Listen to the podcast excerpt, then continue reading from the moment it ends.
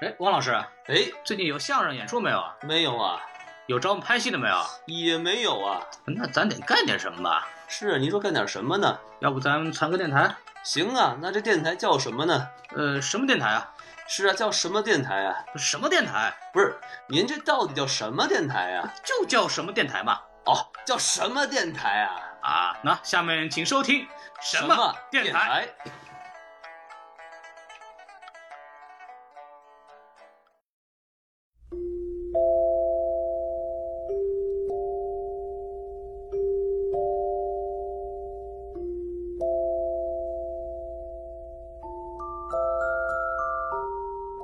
作为电影工作者本身，更好的应该好好去把这部电影演完。如果他这部电影的本身能够让观众觉得特别好，或者说能够影响共鸣，我觉得电影工作者当他做完这部已经可以了，而去再去追求这个很多的奖项，甚至说对于自己来说只是一个虚名，而并不是一个特殊去称赞自己的奖项，这种需求我觉得是华而不实的。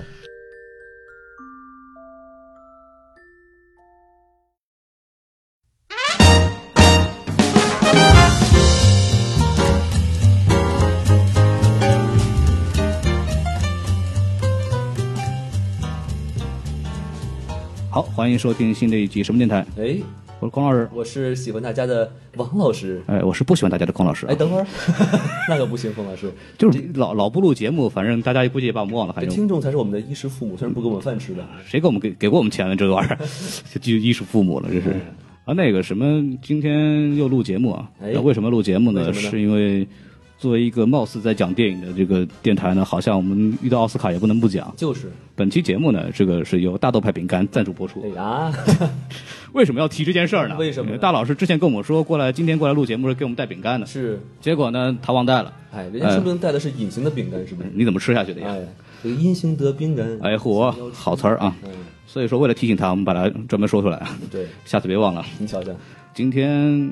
这个录节目啊，这个也知道奥斯卡这么大的事儿，吧是？我们两个人说是不行的，没错因为我不懂电影，说对说了也白说。那我更不行了。那看看，所以我们这个我们请到了这个三位非常有名的嘉宾，哎我们的这个什么电台的嘉宾天团啊，啊也没听说过，哪儿添出来了啊？这个嘉宾非常重要，对吧是？我们来一一介绍一下。好啊，啊，首先那个什么，来介绍一下我们电台的这个带节奏带的最好的大老师啊，哎，哎，大家好。哎，大老师一脸不情愿，黑的一没张脸有，啊，我可情愿了，黑的一张脸，见到大家非常开心啊！没听说过。然后那个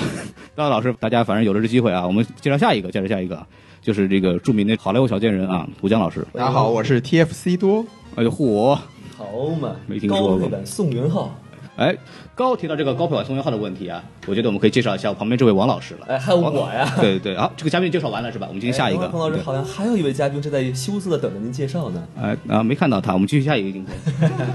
你要说话，你要说话，你知道吗？嗯，大家好。哎，好，那个当刚刚刚刚大家听到的是一个，我也不知道是谁啊，是练过 BJ 剑法的宋老师，哎就是反正俗称这个低低配版西多老师嗯，还有两个人是干嘛 的？所所以高配宋元浩跟低配石头老师在 哪里？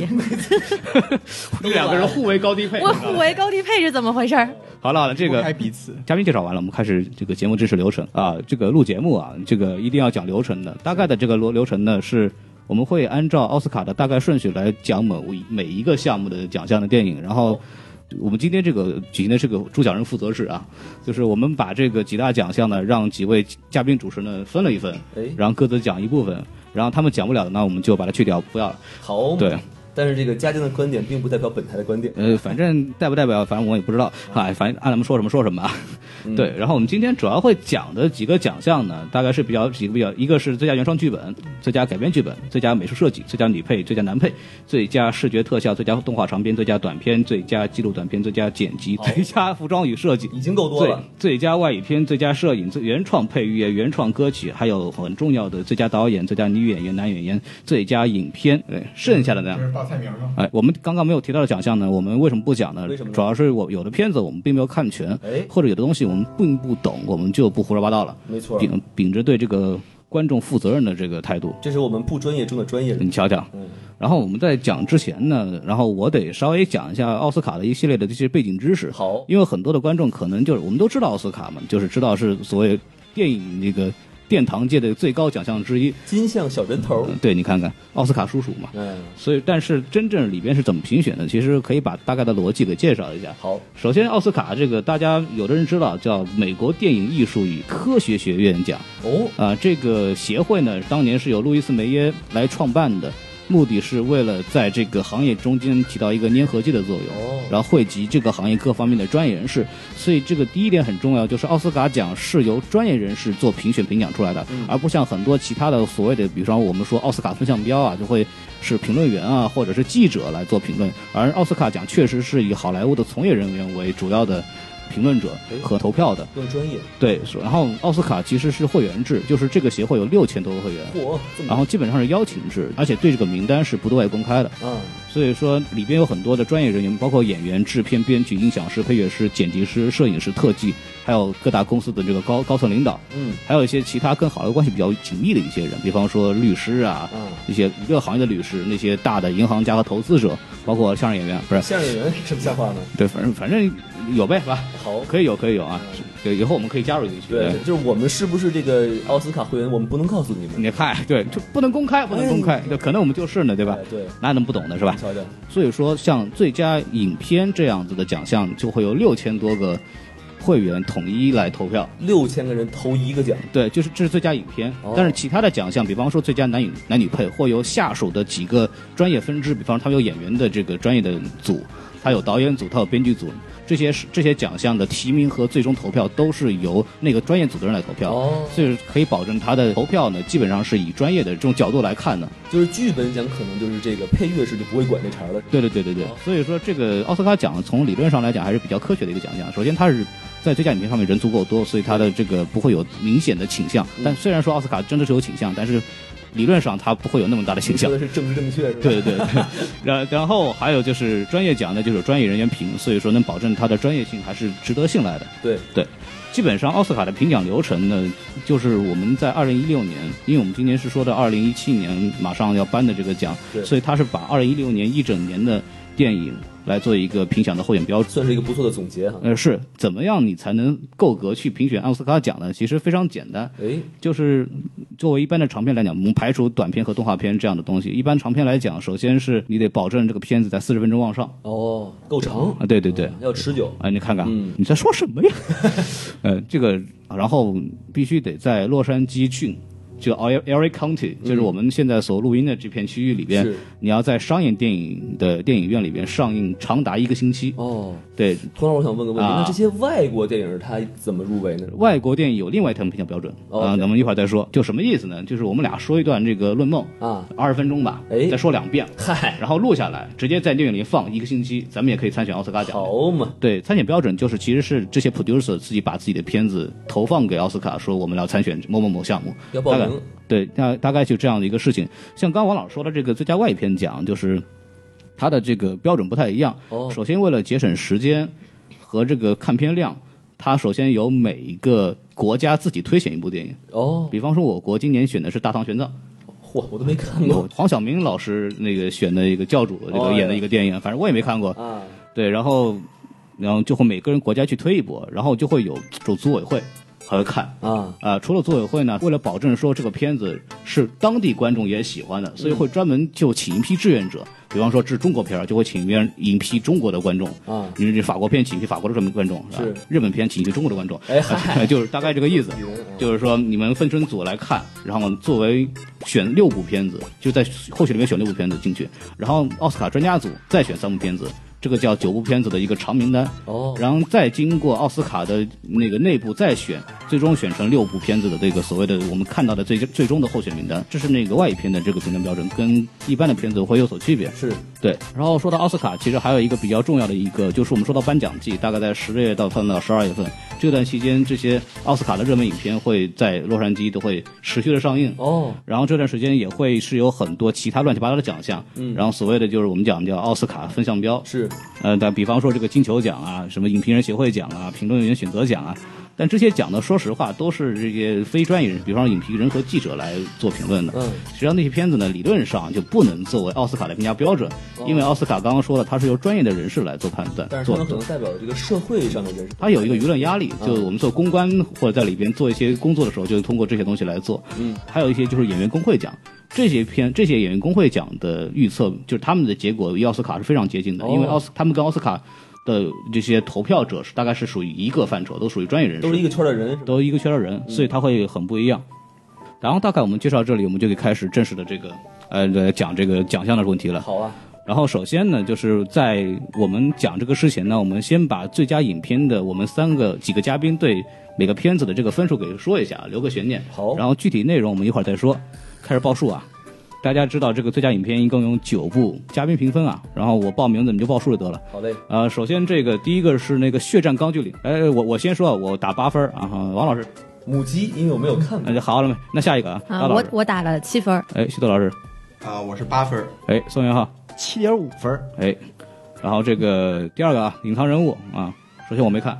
我也母鸡，哎，大老师，然后啊我打两分儿，哎呦火，，哎，这个得好好好说说，我觉得要了亲命了这玩意儿，哎，这个黑人得找你上上门了，知道吗？嗯，一会儿因为他开始比我黑，所以我要打低分儿，哎呀，哎呀，好好，不服，不服。哎，你瞧瞧，比比谁黑是吧？嗯，徐老师，啊，我给六点五分，哎，哎，那我给个三点五分，哇，啊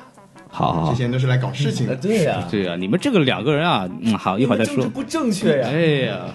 你们这搞事情，你们这个事情别。急，后面还有正正确的片子呢。哎，然后第三部啊，《海边曼彻斯特》啊，我个人打了七分儿啊。 我没看过，我母鸡，你看过啥呀？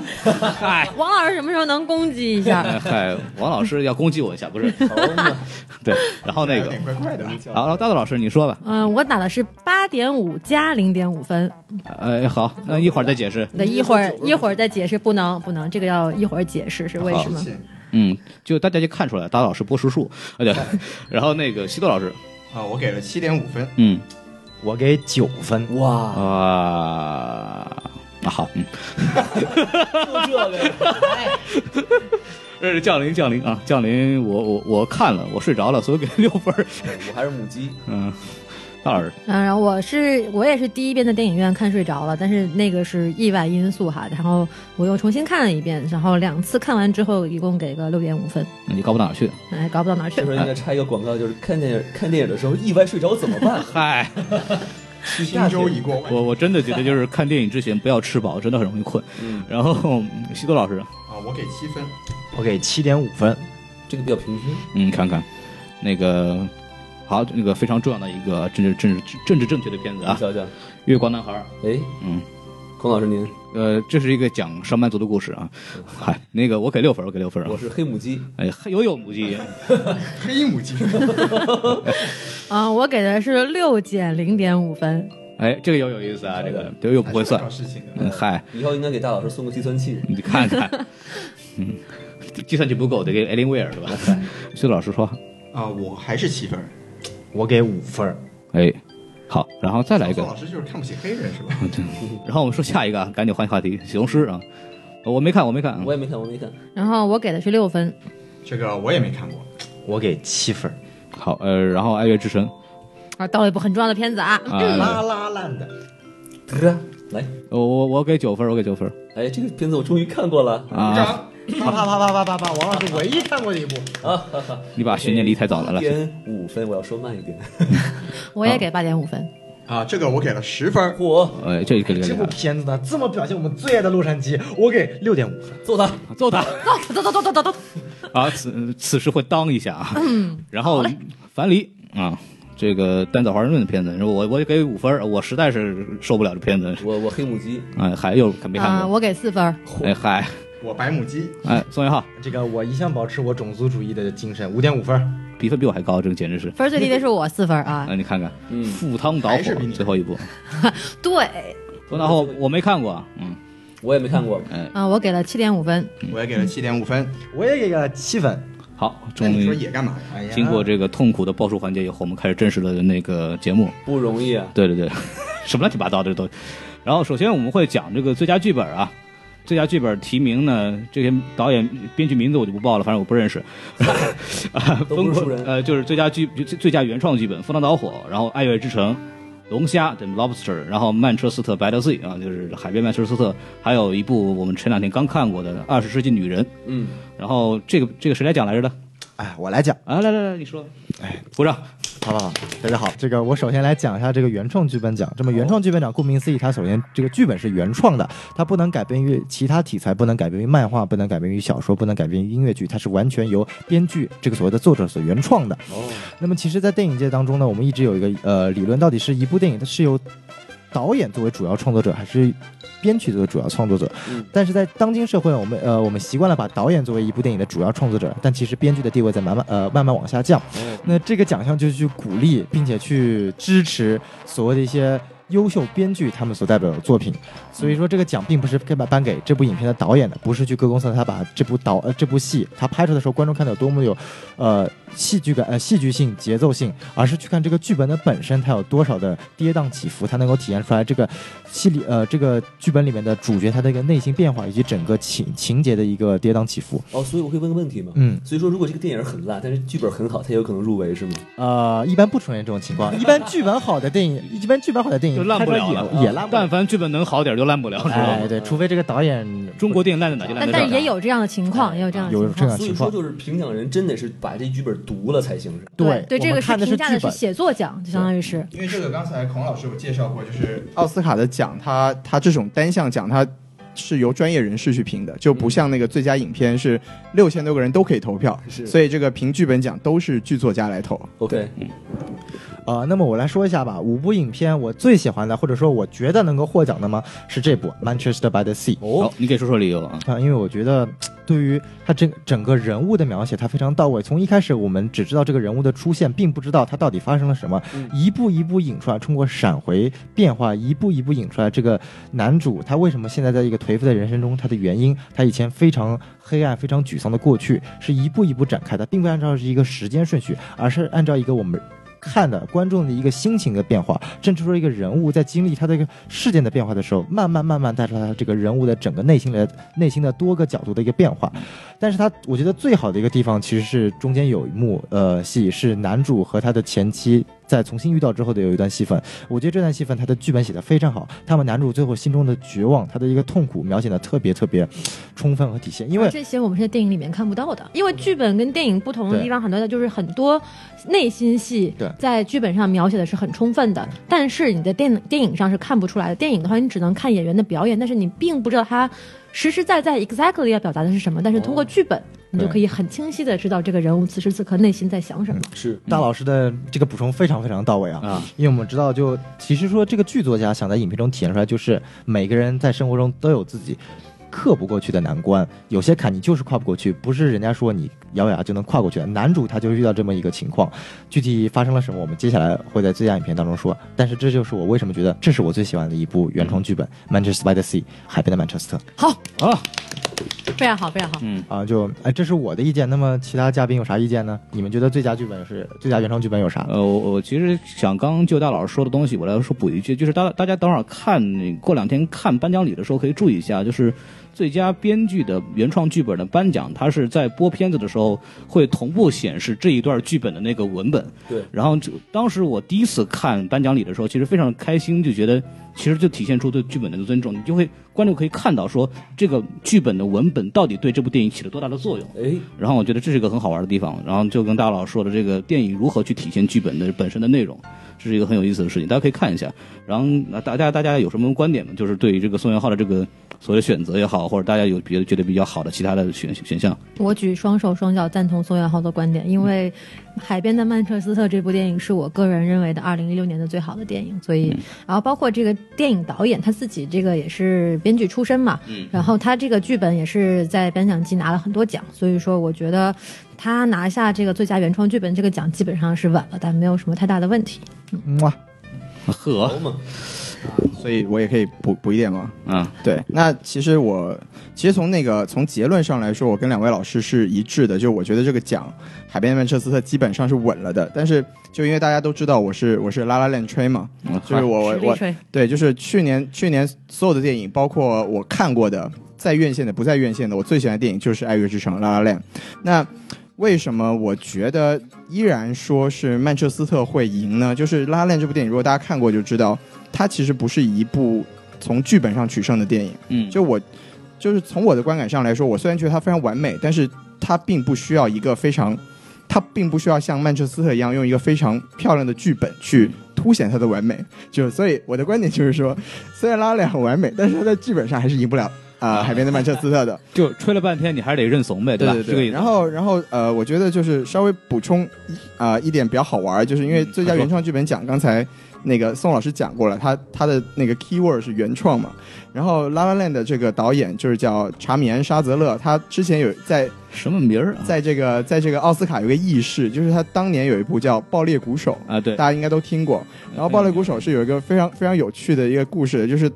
当时他是个没有名气的导演的时候，他为了筹资拍《暴力鼓手》的长片儿，所以他拍了一部他自己写的剧本嗯，拍了一部二十分钟的短片，在影节上面筹资。是。然后当年爆《爆裂鼓手》拿到剧本的提就报剧本提名的时候，他报的是最佳原创剧本，然后结果那个。学院就跟他说：“哎，你这个是你自己的短片改编成的长篇，所以直接就给他扔到了最佳改编剧本里面。这个这个让那个导演本身非常的不爽。冤呐！对，所以就是作为一个拉拉链和这个导演吹，这个在这里给他鸣一个不平。好，我发言结束。好，我来说，我来说两句啊。呃，下一个啊，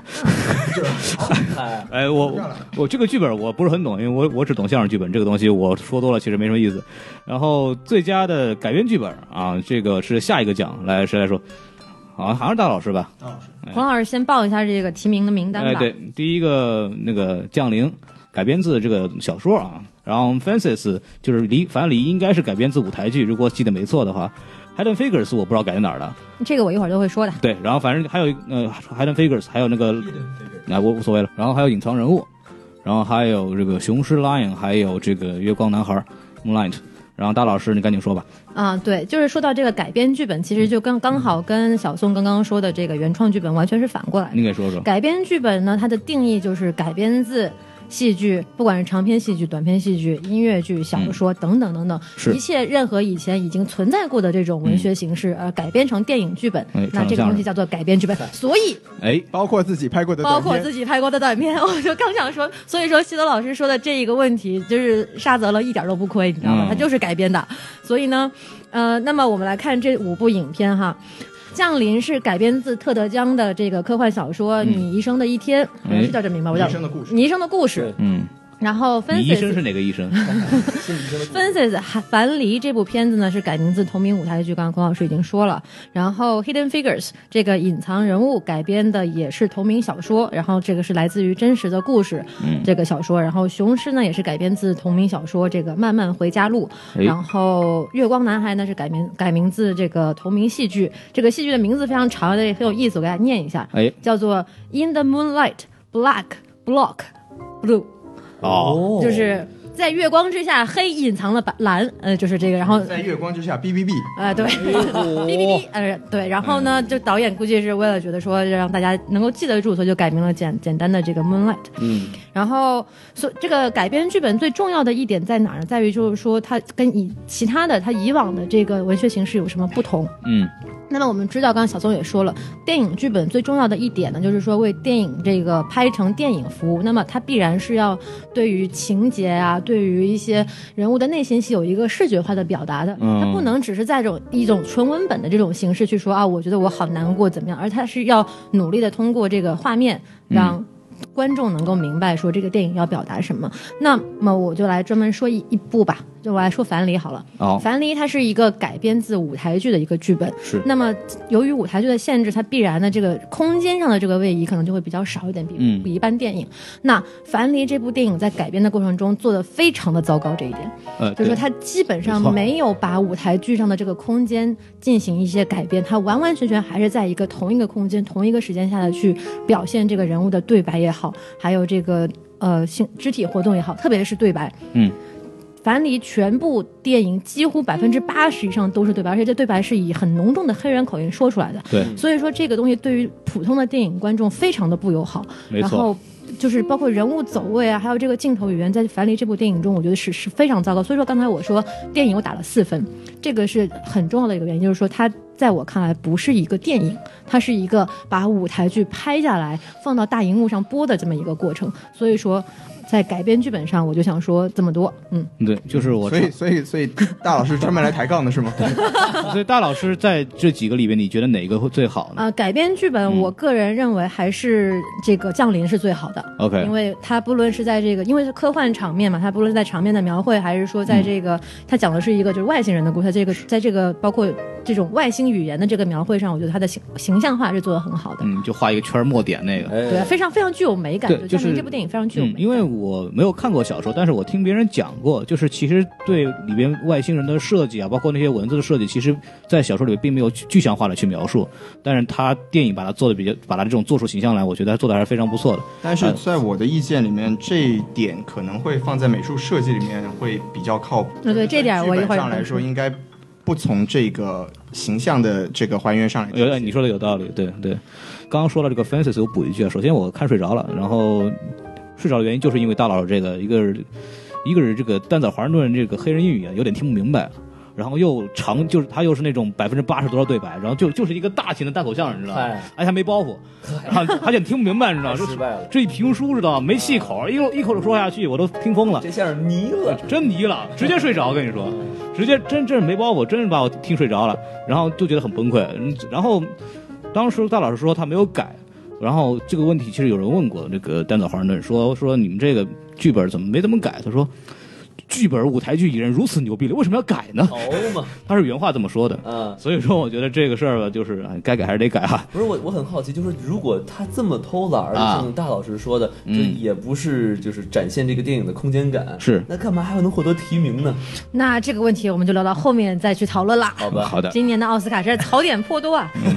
这个我要补充一下，你说一句首先，我这个最佳改编剧本最喜欢的跟大老师意见一致，也是《Arrival》。但是呢，大老师前面有一点我觉得说的有问题，就嗯你是说这个《Moonlight 嗯》，它改编的原创剧本来自叫《In Moonlight, Black Boy Looks Blue》，不是 Black Block Blue。哦，那就是可能这因个为他的这个原创改的这个小说的名字，我特别特别喜欢。在月光下，黑人男孩显得像蓝色一样，变成蓝了色代表阿凡达蓝色是同性恋的代表词，black looks blue，非常非常的有美感。所以我一直很怀疑他为什么不沿用这个名字，而非要用只用 moonlight，可能是太这个非常长嗯了，非常难听的名字，对呀、他可以叫一个直接叫嗨，就是就是或者 Black Boys Looks Blue 也不就错，关键是电影呢，你不能名儿太长，就像什么易于传播。像像你看你看 where to find them。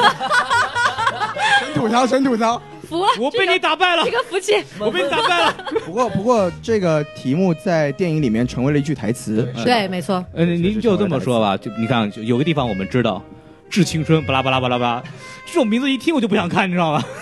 就是就你他有这个问题在里头，你就想咱们我国这这两年出了多少这个一个名一句话一个一个电影名字的，然后呃骗子神烂的东西，我一看真的不想看这东西。夏洛特烦我。夏洛特烦还算好的， 那对嗯那我也讲一下我的意见好了，就是首还先有我呢你，啊，我有啊。你继续说啊首。先，我跟两位老师意见是都不一样的。我是我我比较不喜欢《Arrival》的剧本改编。首先这里没有拉拉烂的，知道吗？所以少说对对对对， 啊这个少说两句，少说两句。好，就就是啊、我要说，我简单的说，就是我觉得，因为我没有看过 Francis 和 Lion，嗯，但是就是从整体的口碑来上啊、上来说，我觉得最佳，我觉得改最佳改编剧本会是 Moonlight，哎，因为 Arrival，我觉得问题是因为原作小说它比较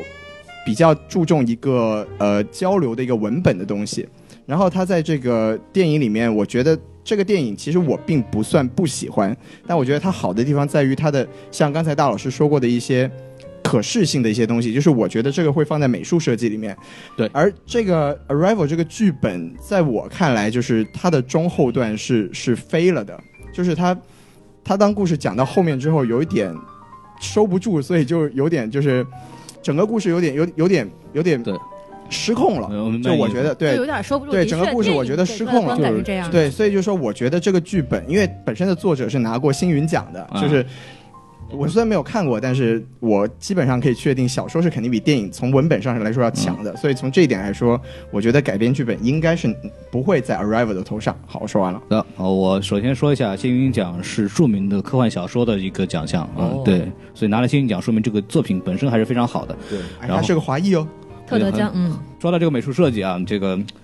我来说一下提名吧。首先又是 Arrival，就是刚刚跟西多老师讲的这个其实非常重要的一点。然后第二个是我们几个都特别喜欢的，刚刚宋老师说的 Fantastic Beasts and Where to Find Them，又一个我看过的电影，哎你看看，啪啪啪啪啪啪啪，第三个，王老师应该没有看过，这个我还看过，叫《Hill Season》。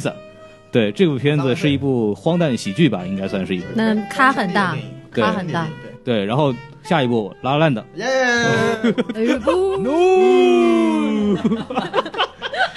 应该就我一个。我我要然后 还有一部，你让我说完了， 还有一部《Passengers》，就是前段时间 Chris Pratt 和那个大表姐演的那个， 太空旅客，没错，嗯。然后有，上映哦，嗯，然后我们来有请那个最美的大老师来说美术设计，哦来，嚯，这还有这关系呢？小你小想想没，有没有，就是想说，就是这个美术设计呢，可能是属于大家在这个奥斯卡里面比较不熟悉的一个奖项，就是说什么是美术设计，还有一种翻译叫做最佳艺术指导，这嗯两个说的都是同一个奖项。那么我们来看一下它的英文是什么，它的什么呢英文叫做奥斯卡奖 for 和 best production design，好所以嘛这个东西就很明确了，就是 production design 是什么。那主要就是从定义上来看，这就主要包括了就是整个电影的一个美术设计，就比如说包括道具啊，然后布光啊，然后场景嗯啊，甚至包括可能一些。后期的这个宣传物料可能都会算在里嗯面，但是一个整体的这个一个视觉效果、视觉风格的这么一个称呼叫做 production design。就拿个呃例子来说，就比如说 iPhone 这个手机，我们说它这个设计的很好看，什么就是很使用起来很方便啊，什么流线型啊之类的，这个东西就属于 production design。这样的话，可能就是大家比较易于大家理解这个这个奖项到底是颁给什么的。好的，所以对，那既然明确了这个呢，我们就来来说一下这今年的几部片子。就是先说今年的几部片子之前，我们来先看一下往年这个奖项上获奖都有哪些电影哈，我来念一下：《艺伎回忆录》《卧虎藏龙》哦， 《潘神的迷宫》嗯红磨坊》是雨果、哦嗯指环王》，还有芝加哥，这些都是大家可能听起来比较熟悉的这些影片。那这些影片一说出来，大家就会觉得哦，这个东西是有什么样的风格？啊指环王是这个中土世界、中世纪的风格，《艺伎回忆录》是这个日本的这个风格，所以说它有一个很明显的一个视觉 icon 在那里。嗯、那么这个奖就是颁给这个视觉 icon 的。那我们再回来看。今年的这五个提名影片，《降临》它是很明确的科幻风，就是未来感很很很明确。然后《神奇动物在哪里》不用说了吧，嗯巫师世界》加上复古风，对然后这个《凯撒万岁》也是复古风，然后《爱乐之城》也是复古风，然后哎哦《太空旅客呢》又是科幻风，所以说它就是有很明确的标签在这里的。那这个东西跟剧情啊、跟电影好不好也没什么太大关系，主要嗯是在视觉上的一个展现。因为我们知道电影它就是视觉的艺术嘛，所以说在这一方面有一个专门的奖项还是非常有必要的。嗯嗯你投给谁？我当然想投给《神奇动物在哪里》了，这还用问吗？当然，我觉得，当然，我觉得会拿奖的是《拉拉链》。哦，你给说说，呃，因为呃，虽然说这个神奇动物在哪里整体的这个视觉设计感觉很好，但是我觉得投票的人。不一定能够在这个史上面认同它，因为我觉得还是存在着一些就是观感上的区别的。而《拉拉烂》它是一个非常简单，然后非常非常非常不需要动脑筋的这么一个东西。那我、嗯我觉得包您您您这真的是在夸吗？然后包括它的，而且拉拉烂它有一个很大特点，它是在不同的情绪下，它的服装颜色是有变化的。特别是大家去看艾玛斯顿演的那个角色米娅那个角色，她裙子的颜色，还有包括她跟她几个一起跳舞的几这个女孩裙子颜色是非常特别的。而打广告，请大家去看我的影评。然然哎后神奇动物在哪里呢？就主要是就是一个复古的华丽的感觉而已，但它并没有跟电影本身的气质有更多的契合。所以说，我觉得在这一点上，我还是认为学院可能会颁给拉拉烂的。对，然后我说一下，就是涉及到 Fantastic Beasts 的一个问题，很大的问题是，就我们都知道《哈利波特》的美术设计是非常强的，就包括尤其是第一部，其实怎么去把第一部的那个里边那个 J.K. Rowling 的这个魔法世界给显现出来，是一个很大的课题。但是第一部做得非常成功，其实往后的电影，不管它做的最好。都会被认为是这个系列的一个延续，嗯，包括《神奇动物在哪里》也是《哈利波特》系列的延续。其实，在投票的时候，他们会想，这个并不是一个重新开始原创的东西出来，只不过是过去的《哈利波特》系列的一个再一个延续。在投票上，我觉得是要吃亏的。当然，我特别喜欢，因为我之前看《Fantastic Beasts》的时候，专门去看了很多的背后的那些视频和东西，他们会做像那个我特别喜欢就是。那个牛顿他自己的那个地下室里头，对然后他们就真做了一个场景，然后有很多抽屉可以打开，上面还有中药啊乱七八糟的东西，就是一个非常非常大的一个场景，做的非常好，这是我个人很喜欢的一个东西。哎，那这这这个也挺不容易的，就是就说 Fantastic Beasts 整体的，就是它的，因为它是一个新世界的一个建立嘛，所以它很多细节它做的非常好。嗯，不，你不觉得这种系列电影，就是他第一部得了奖之后，他们后面的人心情就很复杂，就是就就就算他们做的再好，也得不了这个奖。拿到提名就可以 了。是，但 是 Fantastic Beasts 的好处是它是个原创剧本，就是它跟哈利波特还不一样，就是没有人写，就呃对，就是说它拉拉烂的也是原创剧本啊，呃是啊我你们怎么说到剧本上去了？ 说回去啊，不，我的意思就是原创，它是个全新的原创的故事，嗯所以它其实有它有，它是一个重新塑造的一个过程，也不完全是哈利波特的那个完全延续。但就是他的风格很像，所以他就是对不太可能会。我我我对我是其实很不太难同意这个观点，我觉得风格是不一样的。我觉得《神奇动物在哪里》的风格跟《哈利波特》不一样，但是这个我们就不详说了，嗯就就往下说吧。这个我我能提一下我的观点吗？可以。这个首先我同意大老师，最我觉得获奖的也是《拉拉烂》的。然后第二点，我不同意大老师观点是《Fantastic Beasts and Where to Find Them》这部影片没有一点 production design，它的 production design 极差，哦极差无比您说说，你给说说，这么说吧，什么哎叫做 production design？production design 用英文说就是 the world of the whole film，就是说我们整个电影的世界观，你呈现在镜头上的东西叫做 production design。就是很直观的是，你在这个镜头中看到了，除了这个演员之外，他还有什么？这就是 production design。比如说《La La Land》，我们看到中间有一段，他四个呃女主呃女主叫什么？米娅吗？对，女主米娅和她三个室友在房间里面，每个房间每个每个房，他们每个室友的房间都是不同的颜色了，代表他们每个室友不同的性格特点。房间里面的花瓶、装扮、打扮、床，这叫 production design。嗯，呃，或者换句话这么说吧，赢过 production design 奖的，我们都会有在影片中有非常难忘的场景，呃，像《魔戒》《指环王》《火山》《刚多城》，非常难忘的。拉拉烂的，其实这个房间的这个场景，男女主五颜六色的房间和男主非常。呃，苍白的房间对比，这是让我非常难忘的场景。包括芝加哥，它这个整个从现实变到魔幻的这个对比，给我非常的场景。Fantastic Beasts and Where to Find Them，我看不到任何一个这样让我印象深刻的场景。它让我印象深刻的是服装、特效，嗯以及出现的这些一个一个我不知道名字，但是非常好玩的一些小细节的角色。我不认为这是 production 我觉 design。得还是有的，就是这个，这我们要争起来，粉丝要跟非粉丝争起来，就是就是说，大家去看，大家看过《Fantastic Beasts》看就是《神奇动物》的时候，应该就会看到，就是说它整个世界里面后面背景的细节还是非常丰富的。就比如刚刚孔老师说的这个纽特的这个箱子里这东西，它每一个场景转换的时候，细节是非常清晰的，你可以看到很多种不同的生物，很多种不同的这个丰富的背景在那里。所嗯以说，如果说它跟拉拉烂的之间有差距的话，可能这是可以讨论的东西。但是如果你要说它没有这一点的话，我我说是不同意的。我同意大道老师的，就是因为我看到他有他除了我们在。这个在摄像机面前能注意到的很多东西之外，除此之外还有很多我们其实没有看到的很多细节，包括他有一张专门就来分类神奇动物的一个表，就是牛顿在就 Newton 这个人在研究神奇动物的时候，他有很多的文献和资料，这些东西都在那些场景里边出现了，那做的非常细致，非常的漂亮，而且设计风格非常统一，这就是 production design。所以说这个这个，我觉得我不同意宋元浩的观点，我认为这是一个作为哈利波特吹，我一定要说一句，我绝对同意《Fantastic Beasts》是非常好的。那我就不说了。然后我们可以我本来想，我本来想当个和事佬，看来哎不翻用翻和篇了，翻篇了，翻篇儿翻篇儿翻篇儿这个这个再再不说打起来了，知道吗？赶紧翻篇儿，翻紧翻篇儿。呃，谈钱伤感情。哎嗨之前说说最佳女配的事谈儿哎啊必，死的伤感情。呵，禽兽是吧？野兽派，你就你就不能跟我们哈利波特迷来来谈论对对这个问哎对题，知道对。吧？那我们 move on move on，下哎一个最佳女，说一个中立观点，结果他们都不让我说了。你你留着说说拉拉烂的，说拉拉哎烂。说就不说了。没有，其实没有其实啊，我我补一句吧，就是你说我就是因为大家虽然大家都站拉拉链队，但是我没有啊，我们没有这我们不是 fantastic 呀我们这 b e a s 啊，我们不，你们是说可会颁给拉拉链吗？啊是站队是这个意思，就是但是我还是因为我刚刚表达过这个意见，就我觉得 Arrival 在这个。美术设计上，我觉得是做的非常好的，就是因为啊它是从，它是把小说里面嗯一个架空的东西，用我觉得非常屌的一个场景表现给表现出来了。嗯这个我觉得，所以我觉得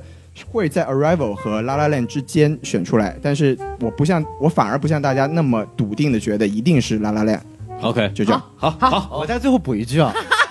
可以可以了，可以了，可以了。我觉得 Nocturnal Animals 应该获得提名，他的哦 Brigand， 这第个我三也同是意，非这常个非我常好同。意。就夜行动物的这个 production 底 e 是非常棒的，因为汤姆福特本身就是这个时尚界没的有教拿父到，。应该算是一个遗珠，对对，啊没冷错门没错没错。肯定有内幕后。面再说。好了好了，我们翻篇儿，我们翻篇儿，翻篇儿，赶紧啊翻篇儿，赶紧啊翻最篇佳儿。女配了，最佳女配对了啊对！对，最佳女配，最佳女配，最佳女配就我们没有什么主讲人，反正因为这个东西非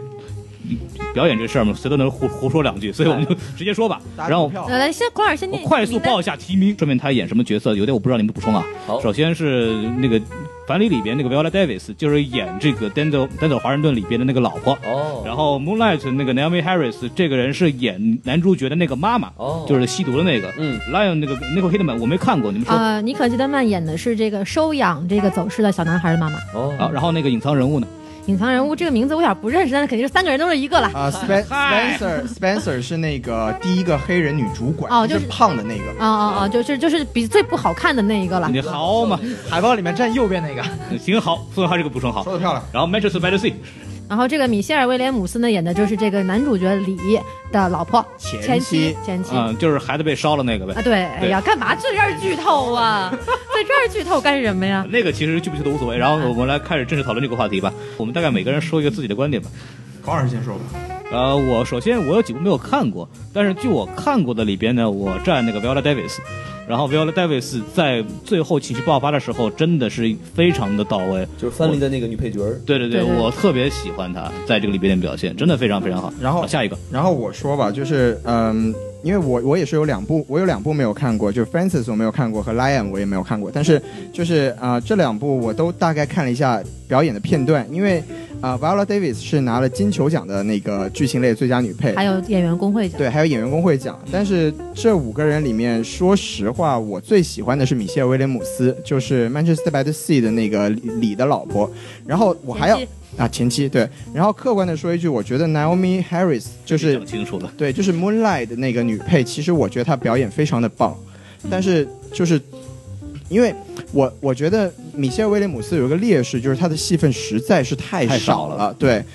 所以就是这个奖我站队，我可能我我自己会希望是米歇尔·威廉姆斯，但是我觉得他不一定能拿到，就这样。嗯，我我同意修道老师，就是说，我觉得米歇尔·威廉姆斯肯定是拿不到的，因为他这个戏份真的太少，他就出现了总共就两场戏，第一场戏还没什么特别。三场吧，就第一场还没什么特别的表演，就三场，一个是，呃，回忆里的回闪回，然后一个是孩子被烧， 另一个另一个是后来重逢，嗯，三场，反正就主主要是这么多，但是他确实就是在整个分钟的戏份篇幅很短，对但重要吗？就说如果它出现太短的话，其实它就会。但这个其实本按理论上来说是没有影响的，对对但是呢，就是在整体观感跟印象上还是会有区别的。你看完电影之后，你这个对女配角这个总是要有个一个清晰的这个了解吧。就但时是间不够长，你是不足以刻画这个人物的，对吧？要是你想不起来，投票的时候你想不起来哦对，但是但是我想说的哦他是演，过吗没有 吧？这这感是觉谁呀？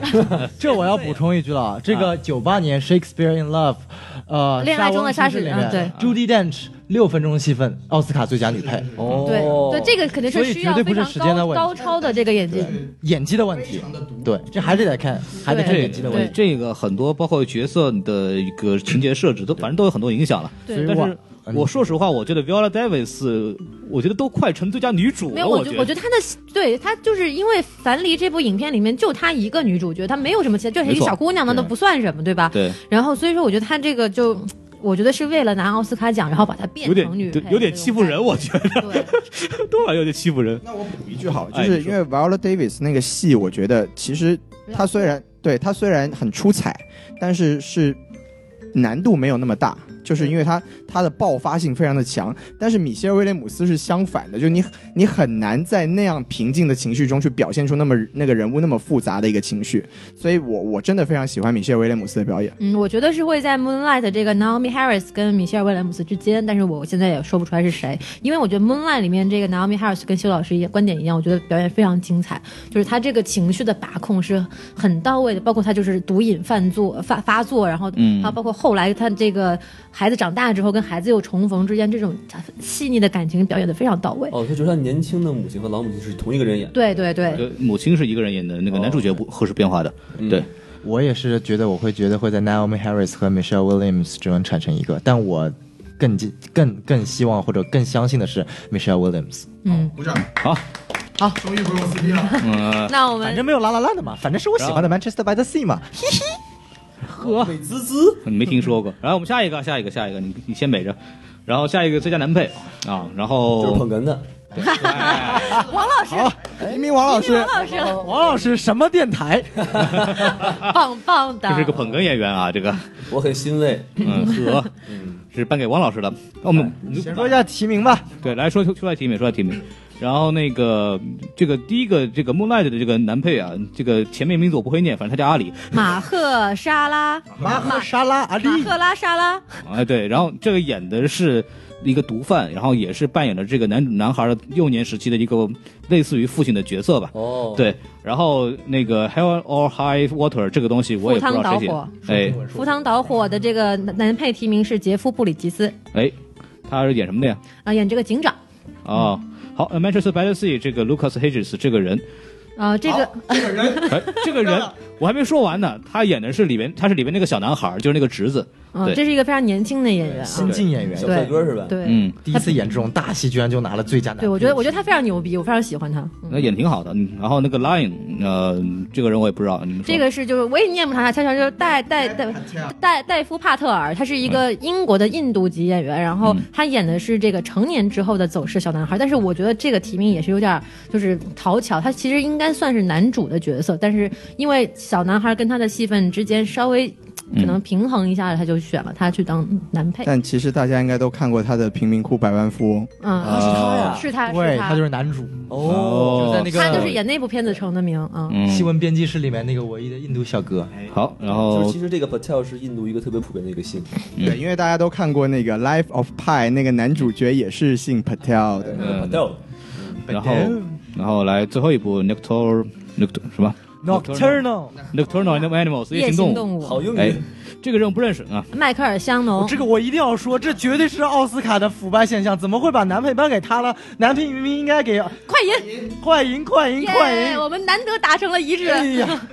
就是这个里面快赢，我能问一下在这个就《Nocturnal Animals》里面演男呃演那个大反派的那个 Aaron Taylor Johnson，就是在呃奥创纪元复联奥创纪元里面演那个死了的快印这个人物，不知道为什么奥斯卡居然会把男配提名给另外一个演警长的 Michael Shannon，这是我完全他无法的理解他的表演没有任何特色，没有任何突破点，他只是一个警长而已。然而那个反派的表演是非常非常精彩王的。老师举手了，就是你们说的那个人，他们也他也是这个夜行动物里的一一个是一个的，人是的，也是一个也是一个配角，也是个配角。但是根本没有另外一个配角出彩。哦而且最可怕的是，我们觉得那个配角就是演快银的这个人，他在金球奖上面拿拿了最佳男配，结果奥斯卡不但没有拿奖，连提名都没 有，还被同影片的一个根本不知道演成什么玩意儿的一个另外一个男配黑拿了提名幕，。黑幕，黑幕黑黑，但幕， Michael Shannon 也不是哦好来来黑人啊，各各位各位那个冷静一下，冷静一下，冷静一下。 好了，可以了，可以了，可以了，可以哎我了们。给宋老师注射了一剂镇定 剂，哎这嗨，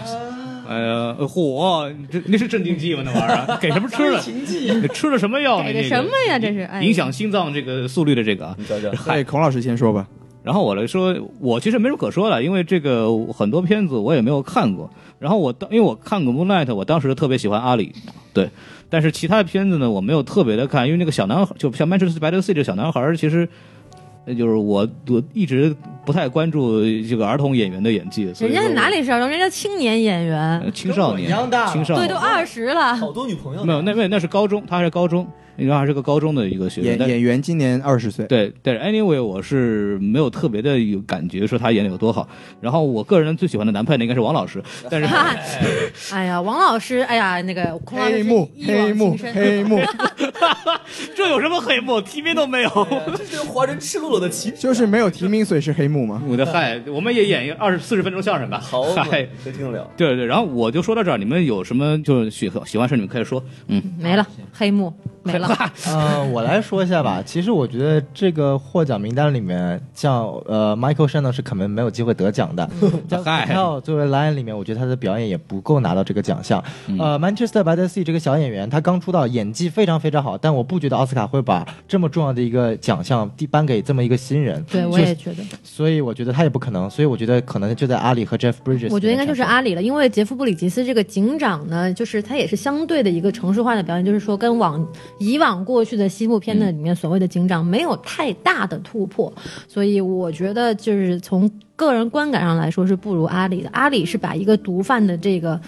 呃，怎么说呢？他没有没有特别凶狠的一面，但是把他这个温柔啊，包括这个对这个小男孩的这个关心的表现的是特别的到位。 嗯，那一幕那个教小男孩游泳那那那非常场的戏美非常的美，对非常的有温情，所所以以我觉得是阿里。对我也觉得是阿里，所以所以所这以样正确的所以大老师，你为什么不学小鲜肉呢？因为黑就幕黑幕没有理理由跟宋元浩一样，就是说这个他宋老师宋呃宋老师宋老师嗯，对的，黑幕黑幕跟小宋老师是一样，就是说他他他他太年轻了。嗯啊，他虽然他的表表现的演技非常的让人觉得很入戏，但是可能多多少少还是有一些本色出演的部分，就是在嗯演技层面上可能不如这个阿里。好，这个时候王老是师要提问了，难道就是说这个奥斯卡就不会颁给更年轻的人吗？会会，这史上最最年轻的这个男配好像就十不到十岁吧，我记得是提名吧，好像没有拿奖，有。呃没有没有，我记得没有。然然后嗯，我我没有我我到了说哦最年我说轻是二两十岁，二十比他比他大一点。啊嗯我说两句吧，说，哎请说。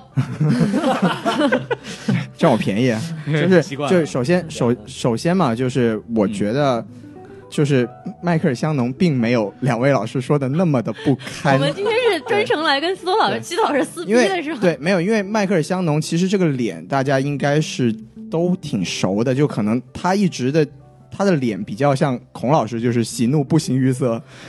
但是其实他，我觉得他在这里面的表演虽然你不要往我面谈，谢 谢。啊，就是就是，我觉得他表演虽然确实，我觉得他不如快银那么好，嗯但是其实是在这里面的角色是蛮恰如其分的演出他应该演的样子，这是我这是我的观点。然后角色设计的锅，对对对，然后杰夫布里吉斯呢，就是我其实觉得杰夫布里吉斯的表演比阿里要强，但是嗯杰夫布里吉斯毕竟是一个拿过影帝的 人，在这里在这里跟人家争男配，我觉得就是学院应该会就是。考虑一下对，面子。考虑一，个面子问题， 就是嗯，可能给他个提名可以了，就应该不会给他奖，嗯，所以我还是同意阿里可能拿奖的几率比对较，大但是。我心里还是暗搓搓的希望我的小鲜肉能来奖。对，小鲜肉就是太年轻了。嗯，对，适合。说完了，哦对，如果他拿了奖，应该就是史上最年轻的男配了。我刚刚想起来了，对嗯，然后我然后我问一个刚刚小问题，查了一下是二十岁，对，就如果他拿，他是有有几天有零零几天的这个问题，所以如果他拿了的话，他就会是最年啊轻的宋老了。师，你说那个人拿奖了吗？还是仅仅是个提名？拿奖了，拿拿奖了，拿奖二十了岁，零几天我忘了，二反百二正十七天。对，因为最年轻的提名是那个九岁的一个小姑娘，是那个那是当年小姑娘男配啊，不是女，不是我是提名。我说我说最年轻的提名，我说提名就是史上的提名，史上不是这史上史上应该是应该是秀兰邓波，六岁是吗？嗯他六岁应该是秀兰邓波对提名的话，要在这细节，好错剪掉。没关 系，那错了也个不减。呃，我我我首先问一个问题，就是这个男配这个事情是怎么判？如果这个角有这个剧有多个主角，其实我觉得《Matrix b a t t l e s e 其实是两个人的一个东西，没有为什么会那个一小部男孩电影是只有一个主角，所以一个电影只能有一个主角吗？理论上说只有一个，不存在两个主角，这是我的看法。主嗯角只有一个，就是呃 c a t h y Affleck 演的，你是说这部电影还是说所？对，基本上所有的电影，所有电影都只能有一个主角是吧？对，甚至说电视剧《Friends》它也只有一个核心人物，它不是所有群演，它只有一个核心人物。啊，这个观点所有我的剧都是我们表示不同意，但是我觉得我们啊先说到这儿，没问题，这是翻篇儿。翻篇吧。拉闸。然后那个观众可以下面讨论，可以骂宋元浩，我们一会儿把他那个尸体把放上来。然后，我说的这是真理，对呀、啊我觉得他说的有道理，干嘛要尸体呢？ 嗯，对对对，呃，可以不要尸体是吧？切好了也行直。接分尸是吗？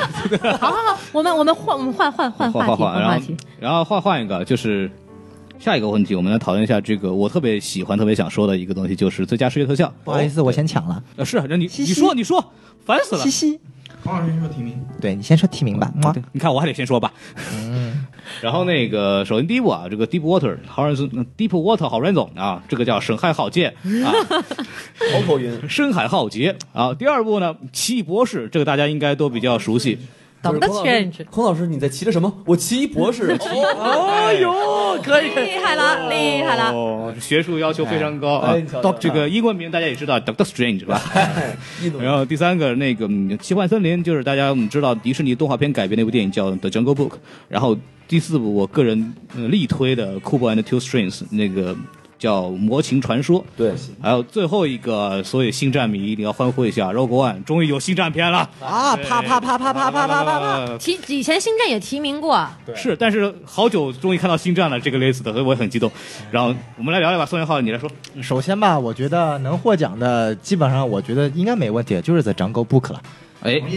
同意同意，为什么呢？我们来一步步说啊。第一波的 Horizon，我觉得并没有在视角方面做的特别特别出色，确实把整个灾难的场景描绘得特别好，但是没有让人觉得很出彩的一点。嗯，Doctor Strange 他把呃魔幻与现实世界这个分割做得特别好，但是呢，在视效这方面，他做到了星期天没有做到一定的高超。Cool One 的 Two Strange 这不用想了，虽然说他我也很喜欢这部电影，但他绝对拿不到获得最佳视觉特效这个标准的。首先，它就不是一部真人片。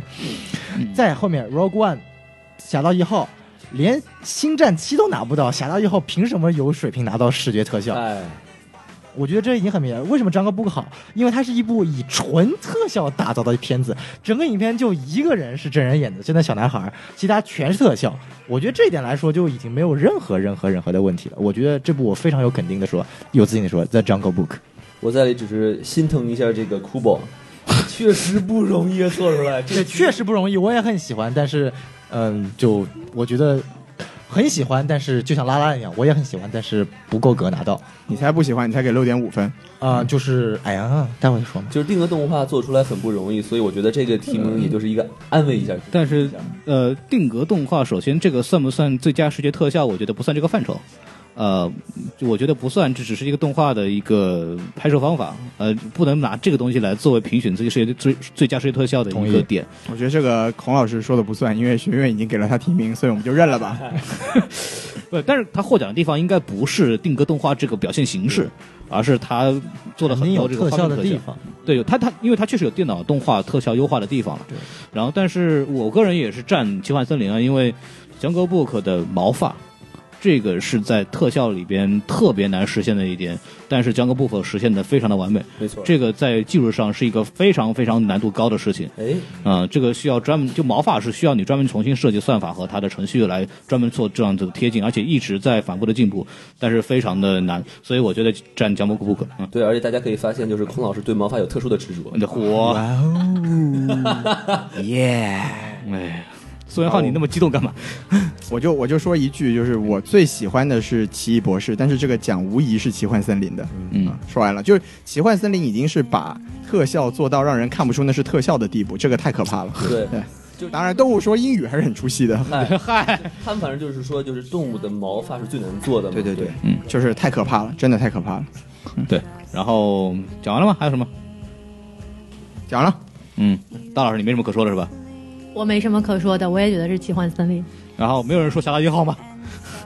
侠盗侠侠盗上应该是拿不到的。然后《侠盗一号》哭了，我我表示首首首先，我作为一个星战粉啊，就如无论如何什么历史上出现星战，我都要站下星战的。但是，哎，说白了，就是星战的一个非常好的一点点，它成功的还原了当时老电影的效果，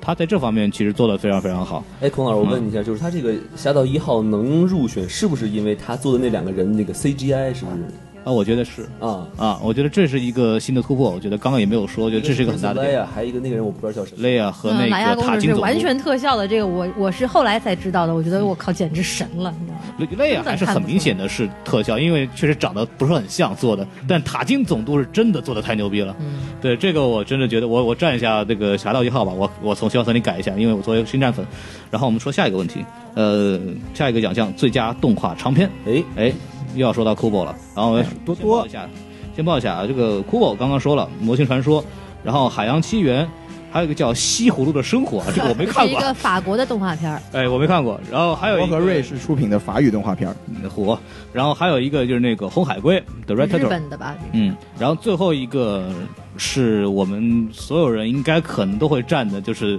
斯托比疯狂动这物个就城是西多老师的头像的来 源。来来，西德老西师，多老师现场看，我给我模拟一下，可惜听众就听看不到来，我了。们有请西德老师来说一下。哇、厉害了！没有，其实其实这这个这个奖我也并没有什么资格说，因为我有两部都没有看过。但是这个奖比较讨巧的一点就是，从学院的尿性来说，《Zootopia》是根本就跑不掉的这个奖。对，就是不管其其他几部电影啊，因为《西葫芦的生活》我们都没有看过，但是我们看过 trailer 的应该知道，这是一部粘土动画，嗯就是是它制作难度其实也不小，但是是啊、从综合的，就是最佳动画长片这个东西，主要还是讲的一个动画的一个综合的素质，就是从故事到技术，然后从我们从往年的这个得奖的情况来看，就是迪士尼、皮克斯这种，只要能出一个合格的作品的话，那基本上是稳拿的嗯。反正今年这个，啊、我要提一句的就是，我觉得最佳动画长片居然没有提名那个《海底总动员二》，我觉得有点不可思议。嗯就这样，因为。呃，可能大家会看过的人会觉得它有点套路，但是《海底总动员二》大家就是在《星侠盗一号》出来之前，一直是美国本土呃票房第排名第一的电影，就今年，哦对所以它没有拿到提名，我觉得蛮不可思议的。但是就基本上，我觉得大家应该没有什么意见，就《Zootopia》一定拿这个奖了。呃，对对，然后我大概说一下，就是最佳长动画长片，其实说说白了，它跟电影一样，应该是一个比较综合的东西，包括从剧本、从它的制作的精良度，包括从它的做动画片、它总平时动画的技术上来讲，应该是一个综合评判。但如如果我们只看某一点，比方说从呃这个制作的角度来讲的话，我绝对会站 Kubo，因为定格动画真的太不容易了。关于这部片子，我们之前的节目里面专门讲过一集，就讲酷宝的这个，就是如果大家可以去听一下，真真的就做的真的是做这部片子，真的是花了太了大量的精力和这个前期调研了，他们真的很用心，但是这部片子票房一直也不好，一个很大的一点就是作为一部动画长片，它的故事实在是太弱 了。太弱了。就就刚才孔老师说这点，其实我想我我想说，就是如果说他的这个。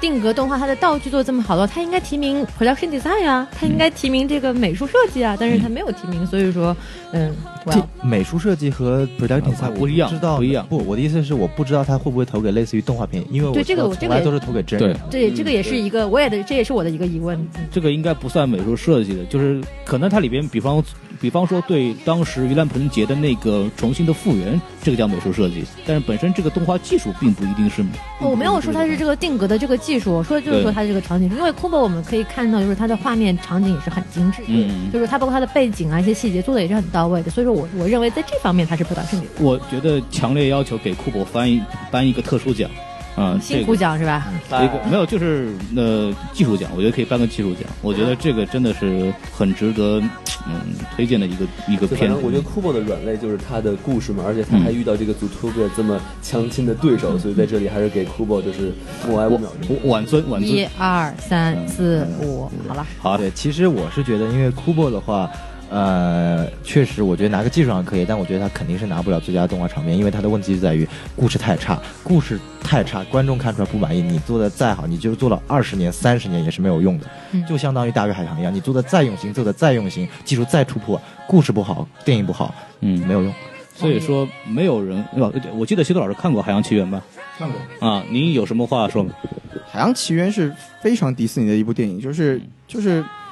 它就是一个公主故事。虽然虽然说它在公主这个形象上有所突破，但是在整体上是没有什么突破的。 OK，然后从技术上来说，因为其实当年大家如果有印象，《海洋奇缘》跟 Frozen 其实非常的像，嗯就是它是在公主上有所突破，但是故事上还是非常套路，但对是技术上又不像 Frozen 那样有一个巨大的一个突破对。所以其实从综合素素质上来说，它是比不上 Zootopia 的。对嗯，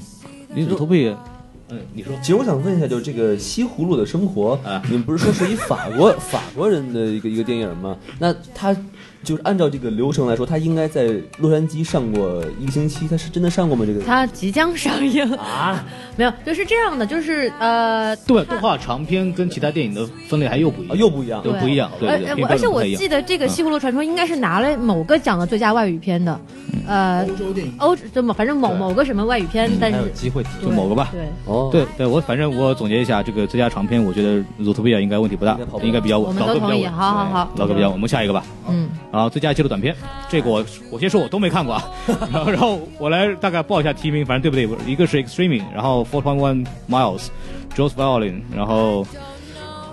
瓦塔尼 My Home 买航木兰的，然后 The The White Helmets，然后那个宋元浩，你你自己领的这个片子你自己说吧。哎，对，啊因为我对纪录片这个范畴是非常非常的感兴趣的，所以我把这五部短片都看过了。嗯所以我们来稍微讲一下吧。X 能赢的是《Four Point One Miles》四点一英里这部影片，嗯这部影片呢是伯克利一个在读的。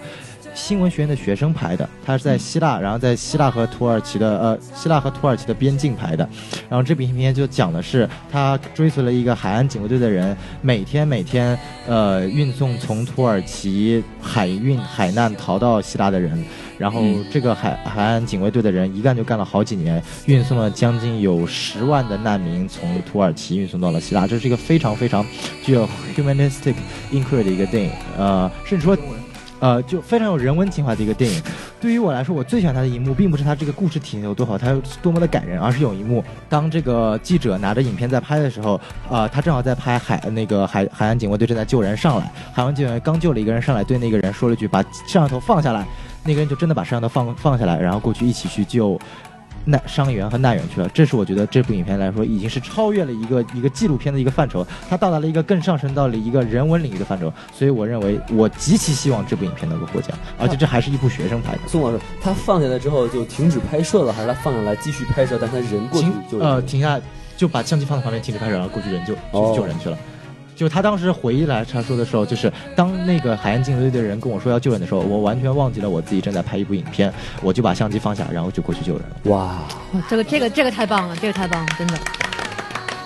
就是让我想起来之前一个非常著名的一个照片，就是拍一个小孩快死了那个，啊然后当时很多人就问为什么不去救去？啊，就是那个很著名的那个照片，就是一小孩个的秃秃鹰鹫，秃鹫对对在旁边看着，然后这些非洲的小难民。对，然后刚刚听到宋老师说这个，我就觉得作为一个新闻学院的学生，听到之后非常热血澎湃，我就恨不得自己赶紧端起相机，能够去希腊边境 跟土耳其那儿也去拍一拍，对对。所以说，我觉得就是说这个。真人记录短片，包括记录长片，是奥斯卡对于这个整个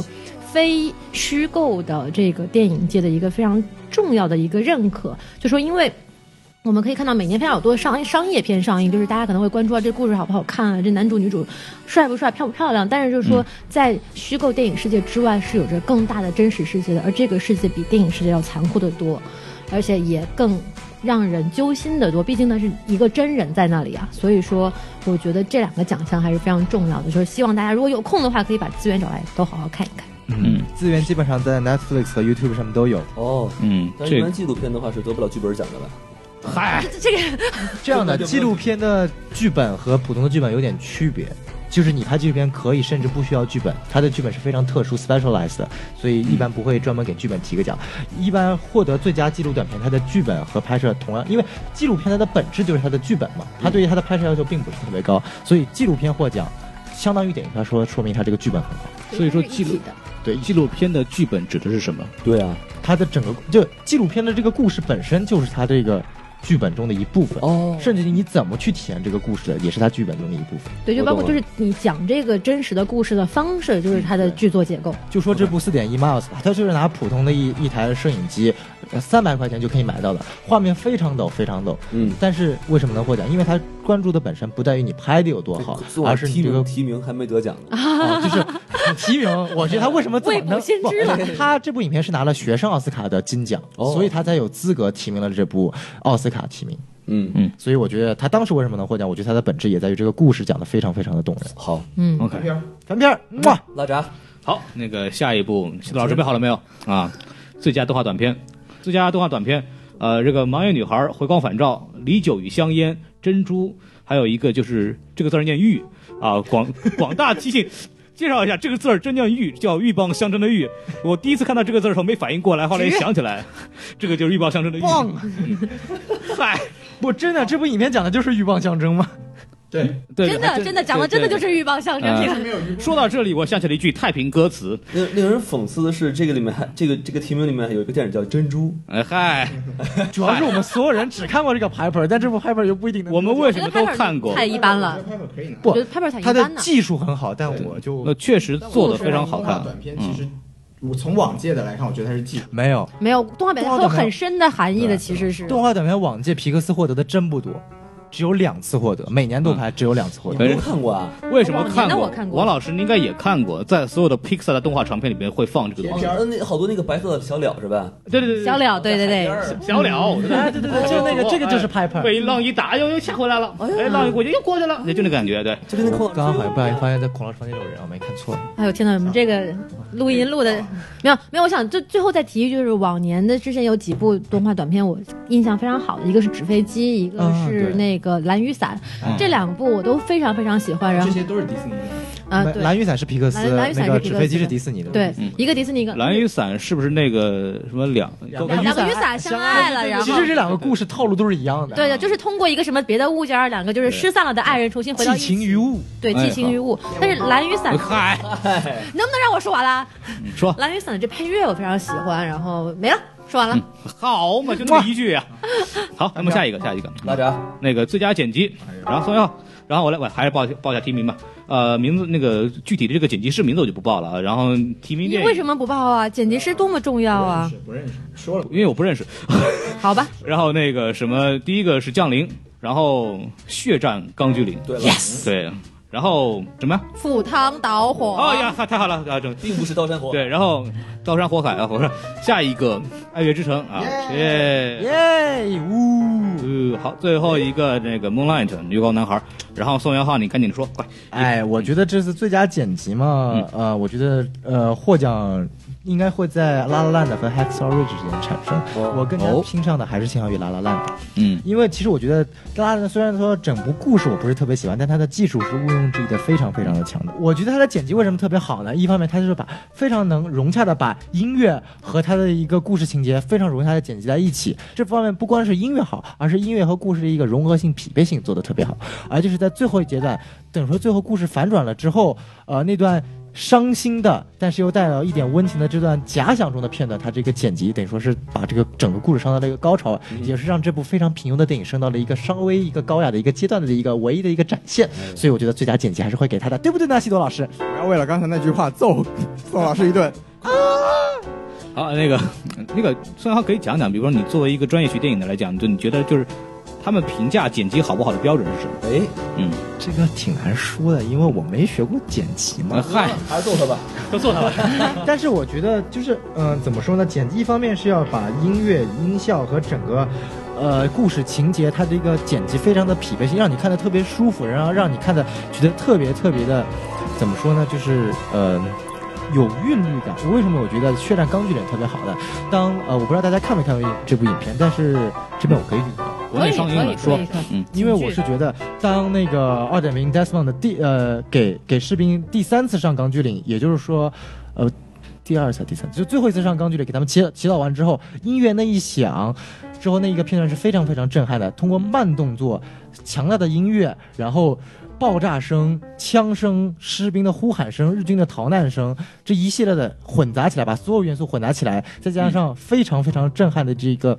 呃，场景的体现，能够把整个战争的悲壮，然后这个一个军人在整个战争中体现出来的一个重要的地位，展现的一览无余，这点是我非常非常喜欢他的。但是为什么觉得还是拉拉能获奖，就是他在这方面，拉拉在剪辑的技术方面做的太好了，以至于把整个故事的平庸性给弥补了。 OK，说了半天还不是要给拉拉链，嗨，啊，我想提一下，就是刚刚小宋说这个啊，小宋老师说 这个血战小宋可以。血血战血战钢锯岭这个什么各种声儿哈，但是这个东西我觉得更多的可能还是在音效这部分。但是音效这讲我们没有聊，因为我们都不太了解。但是我查了一下，《血战钢锯岭》确实提名了最佳音响效果跟最佳音效奖及两个音效奖，然后我觉得。两个音效奖他拿应该也都没什么太大问题，我就顺嗯带这么提这么一嘴。说回这个剪辑的事儿，啊就刚刚宋元浩其实提提到特别重要的一点，就是剪辑同时跟其他的部门的东西要合作，才能达到一个比较好的效果。就不光是只是画面的一个切换的问题，所以说这个大家可以注意一下。然后具体东西，我觉得他也没讲出什么东西来，所以我们可以换下一个了。没有嗯我我我能我能做一个拉拉链吹，还能让我再说两句吗？你再说一句，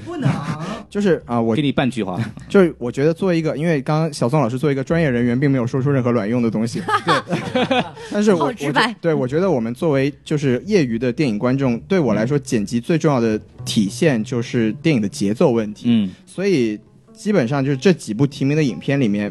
呃，像小宋老师，虽然他说的我不赞同，就我不觉得《拉链》是一部是一个平庸的电影，但是哎被剪得很好，我我就觉得它说剪非常辑好，对，就说剪但辑，不对要说别对，的就是说一会儿再《说拉拉链》这个电影的整体节奏是非常的棒的，就是它两个多小时的电影，你是看得非常的舒服的。嗯啊、h e x o Ridge 的啊、就是《血战钢锯岭》，我觉得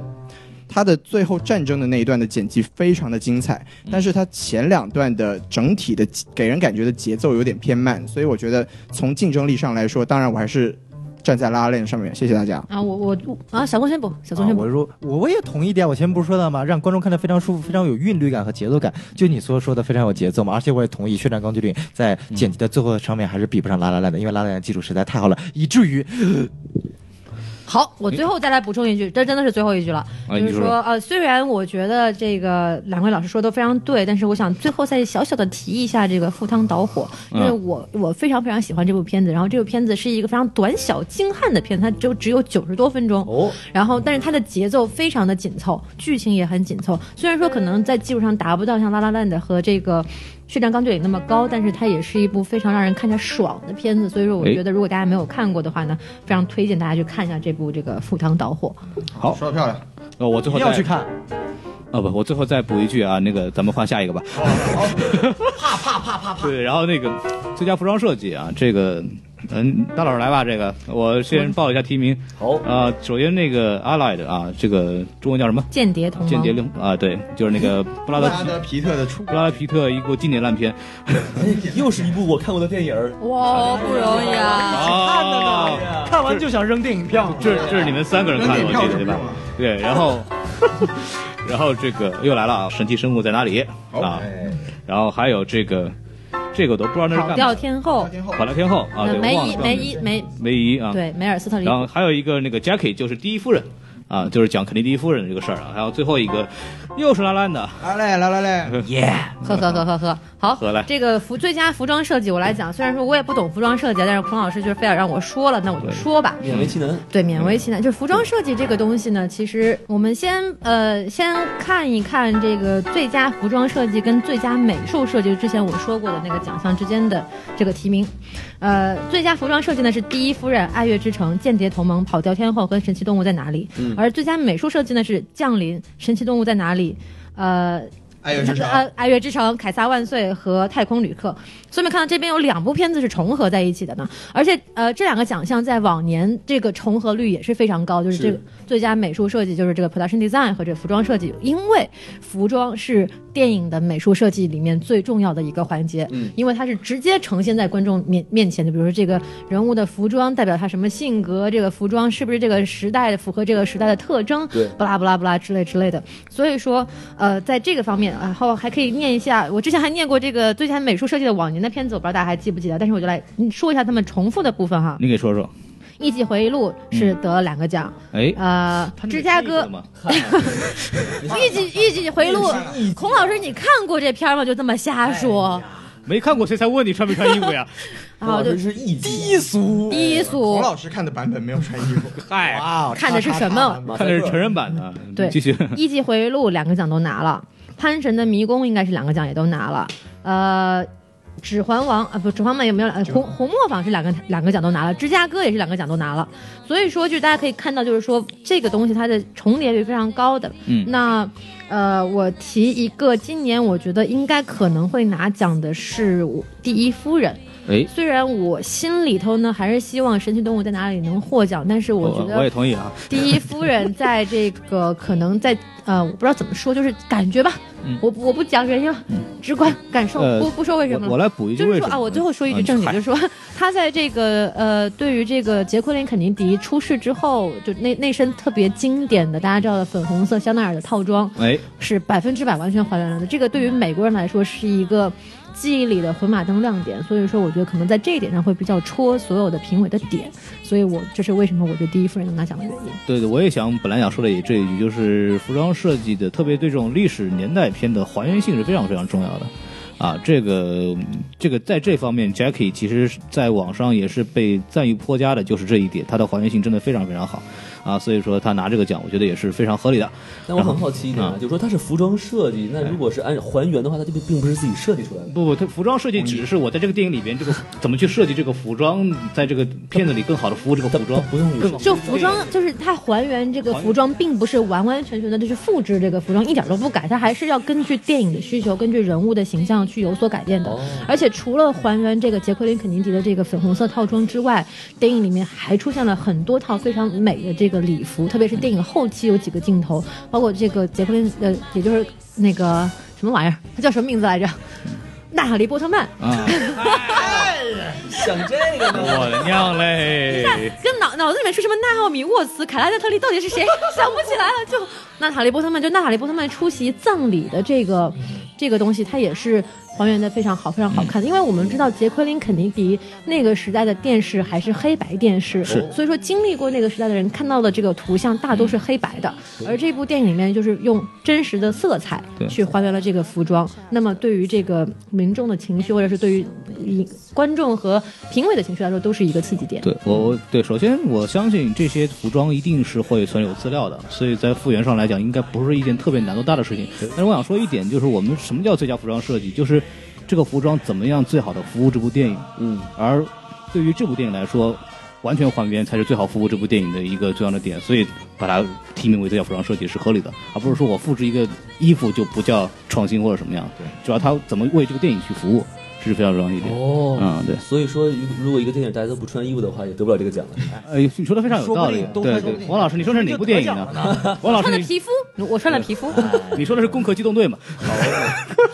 穿了秋裤，哎哎呀，哎呦，秋衣秋裤、棉衣棉裤、毛衣毛裤啊，这个哎我补充一下，就是首先我很肯定的两位老师的观点，就啊是所谓的我们说的美术设计和服装设计，它的评判标准不是说它设计有多好，而嗯是设计的有多符合影片的标准。对尤其是对于历史片来说，符合的越接近历史，才能表明这个东、呃设计的有多好。嗯，当然啦，我无法无法反驳的是，拉拉烂的设计真的也非常非常非常的棒，这是点我是无法反驳。西子老师又高举双手。嗯这这点是是，我虽然很大家讨都同意就很讨厌他的故事吧，哎呀，但是我不得不承认。不不急不急，一会儿一会儿可以说 可以，但是拉拉一会儿再的说啊，真的技术做的非常非常非常好。，对。还没然录后完，甚先至别啊打那起个来。那个那个艾玛斯通穿的那身衣服，那个对黄好像都被命名为什么米亚黄还是爱乐之城哦黄米亚黄真的非常非常好看。但是我觉得还是会给 Jackie，因为评判标准很很简单，对，就在越那。符合电影标准。就像孔老师说的，为电影服务，是的，符合电影气质。然后我再加一句，就是说，呃，这个最佳服装设计奖呢，其实就是大家看一下这个提名的片子啊，他们所有的风格全部都是复古，哎，就是说现代戏很难拿这个奖，因为它没有任何的特点。嗯就是说我如果没有记错的话，可能。呃，维基百科上是这么说的：说就迄今为止，只有两部现代戏、现代装拿过这个奖，其余的全部都是古装，或者是至少是复古的这个衣服。厉害。所以说，也就是说，就是这个奖项上可能就是电影人发挥的空间也不是那么的大。嗯，好，那我作为一嗯个这个专业的拉拉链吹，就是凡是有拉拉链的提名，我都是要说来说一下自己的观点的。在这个奖项上，其实我我是非常赞成刚才王老师的那个观点的，你说就是我觉得在因为服装设计，其实在业内应该是一个地位非常崇高的一个奖项，嗯就是在服装设计这个业内，电影服装设计。刚才虽然三三位老师都说。怎么样服务电影是最重要的，但是 Jackie 这部电影，我觉得真的是吃这个亏，因为就是杰奎琳·肯尼迪在肯尼迪遇刺那段时间的服装，确实已经太深入人心了。就是他在这件在这个设计的发挥上面，真的非常的有限。嗯，然后拉拉链，我不是我，因为我也不懂服装设计，我并不我并不能说他服装设计真的有多好，但是我只能说，你们知道他有多用心吗？ 好的，和他好，所以对，所以啊其实用心的就是就是从我从我一个拉拉链吹街加业余影迷的角度来说，我是站队，继续站队拉拉链，就嗯就是那还用说吗？对翟小西老师的地荒，哎就是啦好啊就这样吧就是就是我要控制我自己、啊。 好了，你可以了，你可以控制一下你自己。么哒哒。呃，好了，那个 印度话吧，么么哒。我听就懂了已经我我就 talking about，我就 talking about，stop that。好好好，咱们咱们要不 move on move on move on。三篇三三篇啊，下下一篇儿呢？又是我呀！靠，嗨，都是你的，你看后基面本就没有了。没人下抢面没人下抢面下面一个最佳外语片，然后我来报一下提名。然后就首先啊，那个地雷区呃，丹麦 Land of Mine，然后 A Man Called Ove，一个叫欧维的男人决定去死。叫《A Man Called Ovi》，欧比啊，一个叫一个叫那一个叫欧维的男人决定去死，然后这是瑞典的啊，瑞典你知道我们的河南听众听了之后可以去踩死孔老师了这。说的是哪儿的话呀？你说谁不知道他说的是哪儿的人话？说的是哪儿的啊话？还有推销员啊，伊朗的 Salesman 就是来自伊朗一部电影，然后是《禁忌之恋》，英语不会念，管他呢。哈娜， 呃，然后那真个的，蹭的，然后我在东北 玩你得好好的，好好的啊。那个还有这个德国的 Tony e r m a n 啊，这个我我我先说一下，我看过《推销员》和《厄尼厄嗯托尼奥特曼》，然后这个还是宋小刚宋小浩来说吧。嗯，首先我要说一下吧，我五部都看过，嗯当然我觉得大家应该最熟悉应该是第二部《A Man Called Ovi》，当时在豆瓣是评为二零一六年十部最佳影片之一的。嗯，然后呢，我觉得所有很多豆瓣的听众都会觉得我这部影片也是最佳外语片，那不好意思了，我觉得我肯定是不会选这片的。你选你选什么呢？我选的是《Land of Mine》，一部嗯丹麦拍的一个丹麦和德国合拍的一部电影。你给说说理由。这部电影讲的讲的是什么？是在二战结束之后呢，嗯德国战败了嘛？但哎是在德国在丹麦有块地方有很大的一片地雷区，所以是丹麦找了战败的德国人，尤其是德国的青年人，甚至说是少年人，去专门挖地雷。嗯所以这个故事讲的是男主是地呃呃就是挖地雷之一哎，嗯总共十四个德国少年在。常年的挖地雷过程中，十四个人最后只有四个人活了下来，另外十个人就在挖地雷当中被炸死了。好所以是一部非常非常非常心酸的电影。其实，在中间有段部分看的是真的非常非常崩崩溃的。这部电影的话，我真的很希望大家能去看，我不会去剧透，但是它的情感的宣泄是非常非常非常非常严重呃厉害的。小宋老师，我就插一句，你已经剧透了，我没剧透死了十个。哦，不，这个这个一开始不，这个一开始就会说的。但是你并不知道死了谁。嗯对，嗯，男主没死，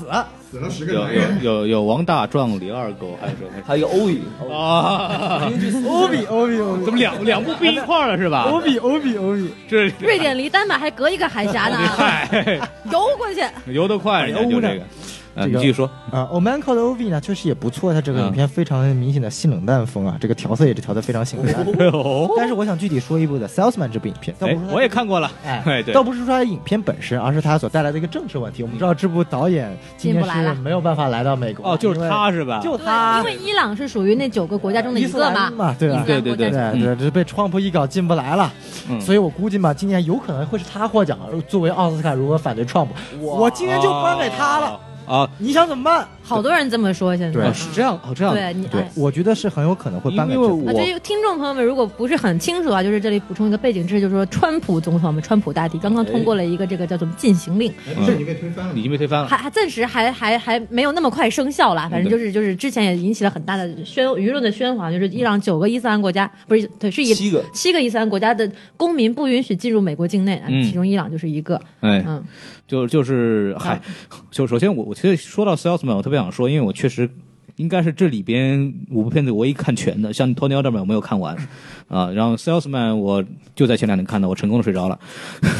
好像好像都睡着了。通篇讲了一个我看睡着的故事，首先肯定是不是那么好看，这是第一那点孔。老师我们数一下孔老师看睡着的片子啊，《侠盗一号》看睡着 了，《白灵》看睡着了。大家不用数，只要知道孔老师看《侠盗一号》睡着了就可以了，睡着两次，其他都不用知 道。那孔老师这真的是要该被打一顿了，还说自己是星战迷呢。就是呃别别人说这片子我看睡着了是很有很有说服力的，啊，孔老师这么说的是没有说服不过力的。你想看《侠盗一号》，我睡着两次，我看了三遍，我有多爱星战？首先， 对吧？那啊你怎么会睡着两次？ 因为这个点也是前因为前面的很偏因为前面的铺垫实在是太那个什么，我对这个在这个我们之前在我们的那个《侠盗一号》的节目里说过这个问题，我们就不说了。然后我想说 Salesman 这个问题，他讲了一个什么故事呢？讲了一个。一个一个男的，他是一个话剧演员兼任老师，啊然后他有一个老婆。哦有一天，老婆他上班的时候，老婆在那洗澡，啊然后呢，着哦一个老大爷冲了上来，老大爷，看见那个，因为老那个老大爷就按那个门铃儿啊吧，然后那个他老婆以为是她老公回来，就没没想，就摁了一下那个让他进来了。哎呀然后老婆去洗澡去了，然后老大爷进来以后一看这衣服，那个看这沙发上都是那个穿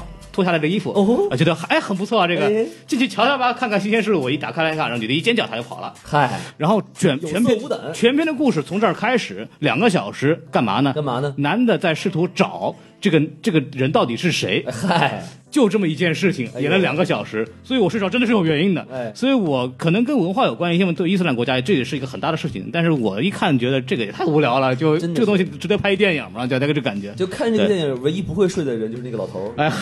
幸亏跑这儿来哎了。呵。然后宋元浩，你看完以后你有什么想法？因为我确实不是很专业了。呃，我觉得吧，它是本身本身还是有很强大的一个文化背景的体现的，但具体这个东西我们。就不多说了，因为时间来不及了。哎，好 好嘛，这个理由但是我我很敢肯定的是，这部影片绝对不是只讲了一个男的去寻找这个男的有这么简单。就像当年非常火的法国新浪潮 Bicycle Thieves，不会是一个男的只是去寻找一个失窃的自行车，而是深切的体体现了背后的社会文化现象的问题。啊，对这个我同意。对，好。但我没看过。然后，然后那个什么《头条》那版我没看完，但是很多人认为可能是今年最好的那个之一，但是其实漏了一个，就是那个他。然后这个我觉得咱们一会儿再聊那个最佳女主演的时候再说吧。行，对，然后下一个最佳摄影啊，这个东西，呃，我说个提名吧。首先是《降临》啊，《爱乐之城》啊，要好 啊，然后孔老师都快，孔老师我现在自带 BGM 是吗？对对对，我我我替你鼓鼓掌啊该配合。你，然后不得还我有演视而不见。我哎好了，可以了。然后还有一个雄狮，然后月光男孩，还有那个刚刚之前我们目前为止第一次出现的沉默。哎，对，嗯然后大老师你先来说吧。对对对，就是这个东西呢，我也不是很懂啊，我也不是专学。小宋，你能你能你能说这个吗？就是啊，什么东摄最佳最佳摄摄影影，哦摄影应该可以。对我我要不这样，我既然我查了资料，我就你先说说一你点先儿。说说完了，我们我说的不对的，就是小哎宋老师补充，对，然大后大家多多自我批评，反正啊。对，然后嗯这个最佳摄影呢，这个奖就是一个非常非常非常重要的技术奖了哈，嗯因为电影的呈现呢，就是靠这个摄影来的。没错，对吧嗯，所以说，呃，这个摄影呢，它有我专门查了哈，有几个比较重要的因素你给哈，说说一个是打光，哎，还有一个是布景上就是拍摄的背景的选择，是还有这个运镜，也就是说这个镜头移动的这个东西。嗯那我们先来看打光这个东西，打光的话很重要的一点就是说能够有层次感，是凸显这个人物，还有包括在当时环境的这么一个状态。哎，那我举一个比较好的例子，就是说我们可能可能是中国内地的影人第一次在奥斯卡这个奖上提名的，就是顾长卫拍摄的《霸王别姬》。哦，嗯我相信大家对这部电影都非常熟悉，但是可能对于这个顾长卫以及这个提名这件事儿不是特别熟，但是确实是一个非常非常棒的一个影史的一个这个点。哦顾长卫是蒋雯丽的老公啊，就对嗯是，还有拍摄《孔雀》的导演，嗯所以说就是大家可以去回忆《霸王别姬》这部电影，就是说那个，小呃，小小小不是小六子，小小谁呀？呃，就是张小国小小豆小豆子小豆豆子，对，小大小 大豆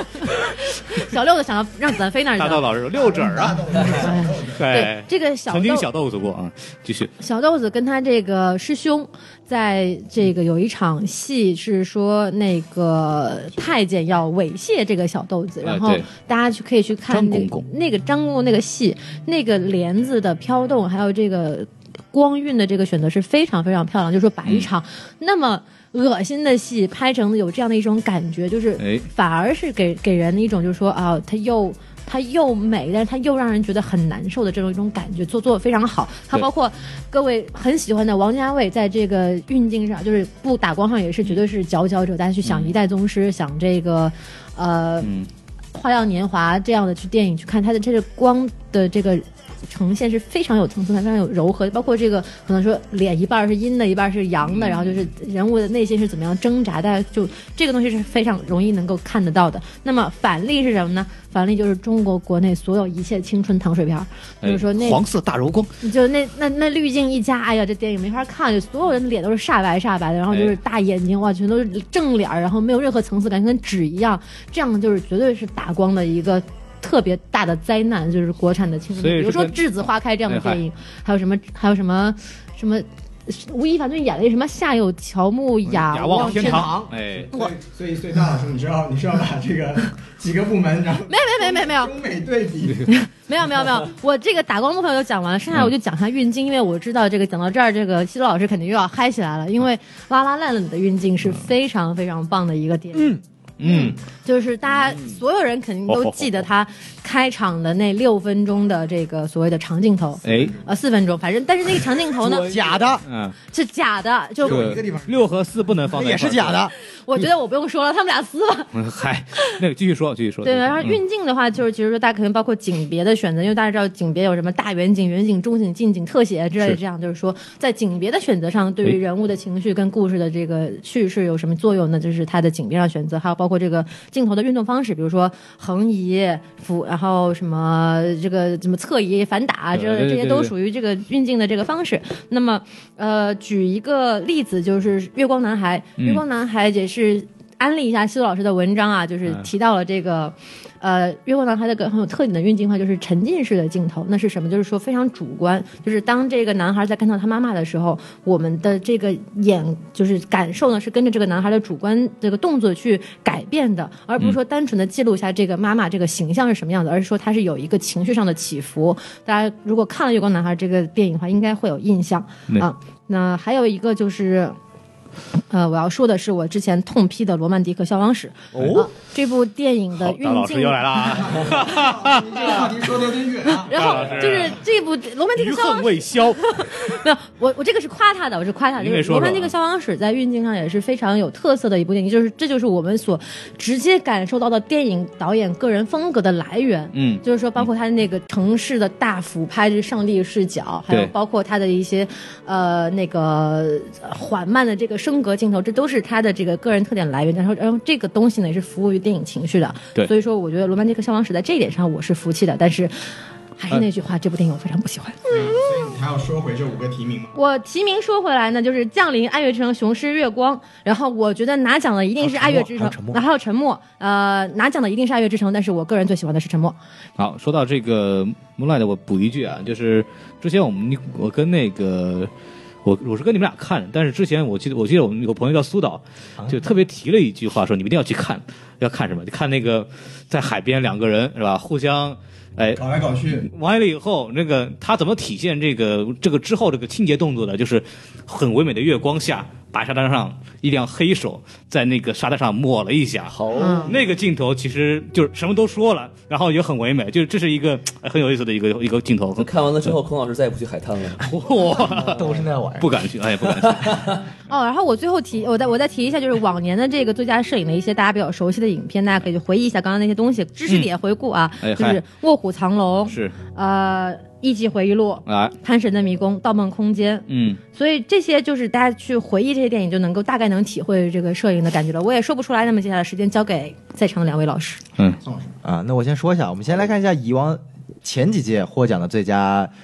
呃摄影的名单。呃，去年呃《荒野猎人》，嗯没办法，全三连装，三连装，对，三同一个人。嗯为什么呢？全片的全自然光，这个太难了，全自然光，全自然光，没有哇，人这工光打光对，这全自太然厉光。害了，这太厉害一了。四年鸟人，嗯假性的全部一镜到底。嗯，一三年地心引嗯地力。心引啊力不用想，太太牛逼了。一二年我要来说这个人的名字，嗯就得连得三的三次摄影奖的这个人叫做艾曼纽尔·卢贝尔兹，我专门去查的，所以我一定要说出来。好西哥三杰的御用摄影，墨西哥大佬。一二年，李安的作品《Life of Pi》视觉呈呈现太棒了。一一年，呃，雨果不用想，当时三 D 技术，呃，仅次于呃，可以说是超越当时《阿凡达》的唯一一部三 D 片，但是雨果这片儿真的闷，哦我觉得还是挺好看的，挺好看它的里。面有一些梗，算是嗯，迷影梗。对对对，致敬，对，算是很很很对。一零年的《盗梦空间》大老师也提到了，然后我最后再提一部零九年的《阿凡达》，所以说等于说每年的最佳摄影，它这个给的基本上就是呃有几个特点：一，它得是大片；第二，它一定在摄影上有一定的新奇，不管你是运镜方面的新奇，还是取光方面的新奇，甚至是用色方面的新奇，这都是非常非常的重要的。所以我觉得今年获奖的，我觉得吧，拉拉烂的，啊，好，但是呢。嗯，嗨，大喘气。不得不说，嗯，Arrival 在这方面也做得非常好。哦，人 Arrival 的摄影确实也做得非常不错，就是它 Arrival 是一个非常难得一见的这个科幻文文艺艺片片，哎就是但是在我的感来看看来，就是它科幻不科幻，文艺不文艺，让我感觉很别扭，所以这就是为什么我给它只打了六点五分的原因。嗯这个我也提一句吧，就因为虽然大家都大家都来站我的这个拉拉链队，但是我也我也想没有说，啊，我说了，我更喜欢沉默。但是拉拉链会拿奖吗？不要在这些细节 呵，呵，好对，就是就是， 但是打人了，我打人了，真的。我还我我也想说一下，就是关于关于降临的这个问题，因为降临的这个导演是叫丹尼尔·维伦纽瓦，哎，好，对，就是因为丹丹尼斯维维伦纽瓦，就是这个这个人他的摄影的一个特点是，他其实是对整个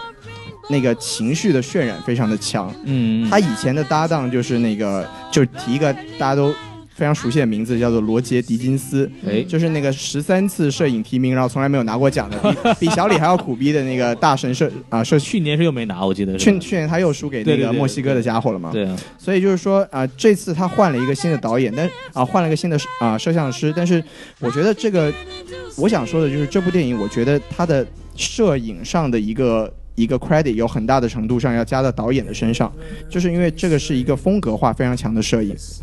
所以说到底就是还是投给拉拉链吧，谢谢。哎，我想问一个问题啊，就比如说你说的这个一镜到底，这是一个很高的一个技巧技术，对吧？但这个是导演要求的，还是就是说，哎，摄影我摄影要求的啊、导演和摄影都是肯定要，导演想要做呈现，然后摄影怎么样就才把摄它对呈摄现出影来？摄影指导是对去设计这个镜头，对然后导演是告诉我的想法是这样，然后告诉摄影指导，我要摄影我指要导去实现。嗯比如说我要体验这样一个情绪，怎么拍是你的事儿，对对吧？拍出来就好了。哦这是导演和摄影师的区别。对，所以说其实其实所谓这些一镜到底都是假的，只只有像昆汀·塔伦蒂诺里面他是真的一镜到底三四分钟，但是像鸟人甚至包括拉拉的开头，它都是所谓的是假一镜到底，中间都是有停顿的，但是它设计的非常好，以至于观众看不出来，它完美的赋予整个故事的一个故事架构，不是只是为了秀这个一镜到底、一镜到底。对，而且而且我发现现在其实有一个很不好的风 风气啊，就是对这个一镜到底有一种莫名的崇拜啊。呃，这个我同意，这个就是因为去年那个《荒野猎人》，我就觉得是纯粹的炫 技，就是它它的光我觉得非常的牛逼，但它很多地方的一镜到底，我真的觉得非常的没有必要荒野猎人。对，《荒野猎人》拿了最佳摄影，他没有很多一镜到它底，有很多一镜，它有很多他场那景，个马那对一片，，它有非常多的场景啊、啊那个大老师可以回去再看一下，就是我我当时看的时候就光光关注这个小李的脸了，我没有注意看电影。我觉得，我觉得那部电影就是在镜头上的炫技，直接把一部一个半小时的电影拉到了两个半小哦时。对，这是我对那部电影的一个非常大的吐槽。对对对，所以好说完了。对，我必须吐吐槽一点，就是我因为我之前看那个夜魔侠的时候，特别是第二季，其实大量的用到了长镜头，对，就是伪长镜头了。但是有一段啊，那个那个是真场景，对，就没有那个其实中间有切，不不，第二集的第二集开头的那个是真场景。啊、行，反正 anyway 吧，就是说用的可能，但是关键就是就看那个什么弹幕，就是啊，这是长镜头，这是长镜头，长镜头。我说你还会看点别的没有？老师， 但是那个长镜头确实很 棒，把打戏拍的非常的真实。就一部电视剧做成这样非常了不起，但是你只认识长镜头嘛，就是我就觉得这个这个风气的这个其实说到长镜头，哪有只有老老，我认为的只有老男孩那段长镜头是真正的可以算是艺术极佳的长镜头设计。嗯，所以所以说我们就跳过这篇儿吧，就是嗯摄影摄影说的差不多我了。们还有八个奖没有讲啊，对，所以我们赶紧的， 原创配乐和原创歌曲，这个我们可以讲的快一点。然后西多老师说，咱们一块儿就是西多老师和一块儿对一块儿一一块块儿儿讲说吧。对对对，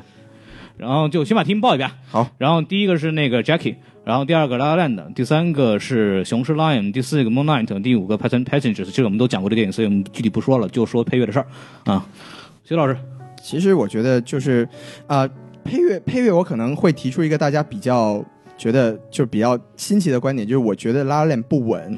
就是因为啊，因为我觉得拉拉链这个啊、配乐这个东西，在我的理解来说，它是对整个电影的渲染非常的重要。但是拉拉链它本身作为一部音乐电影，它这个配乐反而是，就算它吃了一点小亏，就是它的配乐本身就是它电影的一部分对，它不能作为它去秀它的这个这个渲染有多强的一个部分。所以我反而觉得拉拉链在这部电影上不是特别的稳。当然，我还是站队拉拉链了，这个嗯这个没有什么可以说的。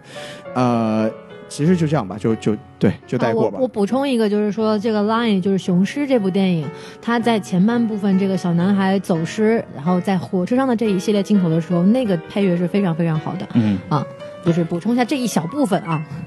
然后我补充一下，呃嗨，呃我认为呢，获奖的会是 Moonlight。Moonlight 对于他其实小男孩在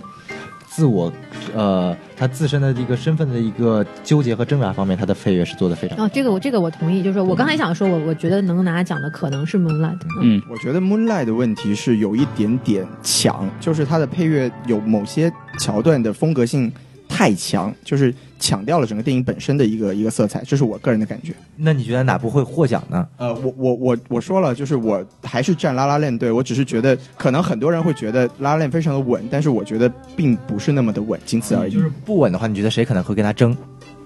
呃，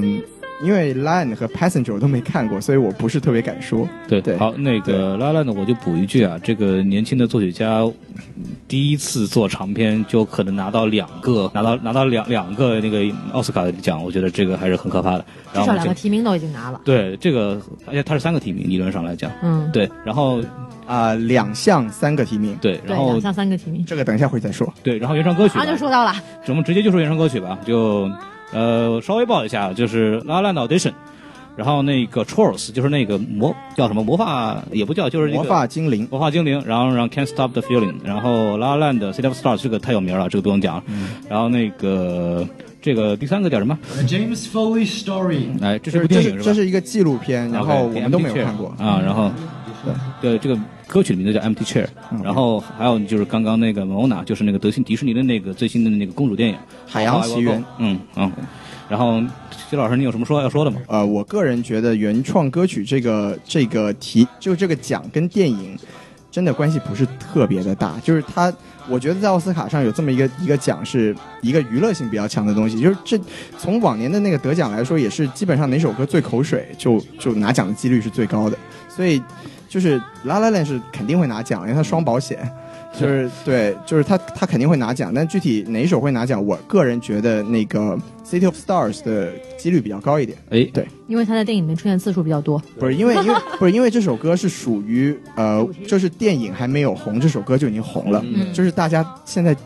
基本没有人，你可能你可能不会唱，但是你不可能没有听过这首歌。那呃所以说这个这个能不能得到这个奖，是会不会还跟这个歌曲的 marketing 有关系？就是说它宣传的比较好，我觉得是有关系的。其实整个奥斯卡的这个获奖都跟电影的宣发有一定对的对对，关其系。啊实其实刚才讲到那个最佳外语片的时候，就我想提一句，就是有很多外语片可能电影的质量很好，但是它就输在这个公关上了。他可能很多很多组委会的人根本就没有看过那个电影，嗯所以他就没有办法去提名。就包括《沉默》，我觉得这部片子就是我觉得是非常棒的一部电影，但今年就只提了一个最佳呃摄影，啊这个我觉得也是，就是它跟它的公关有很大的关系，因为我们看的时候都已经十二，呃，都已经一月份 了吧，太晚了，它上的太晚了，因为嗯就像刚刚孔老师说的，它是提所有提名影片必须要在。呃，一11月到到12的月放映一周，那这个沉默它可能是不太符合的，包括就是各种这个这个就是发行方的锅了。发现呃对对，嗯舆但论是造这势部不好电做影是我觉得是特别好的一部电影，它它它的思考深度非常的厚。嗯就是老马，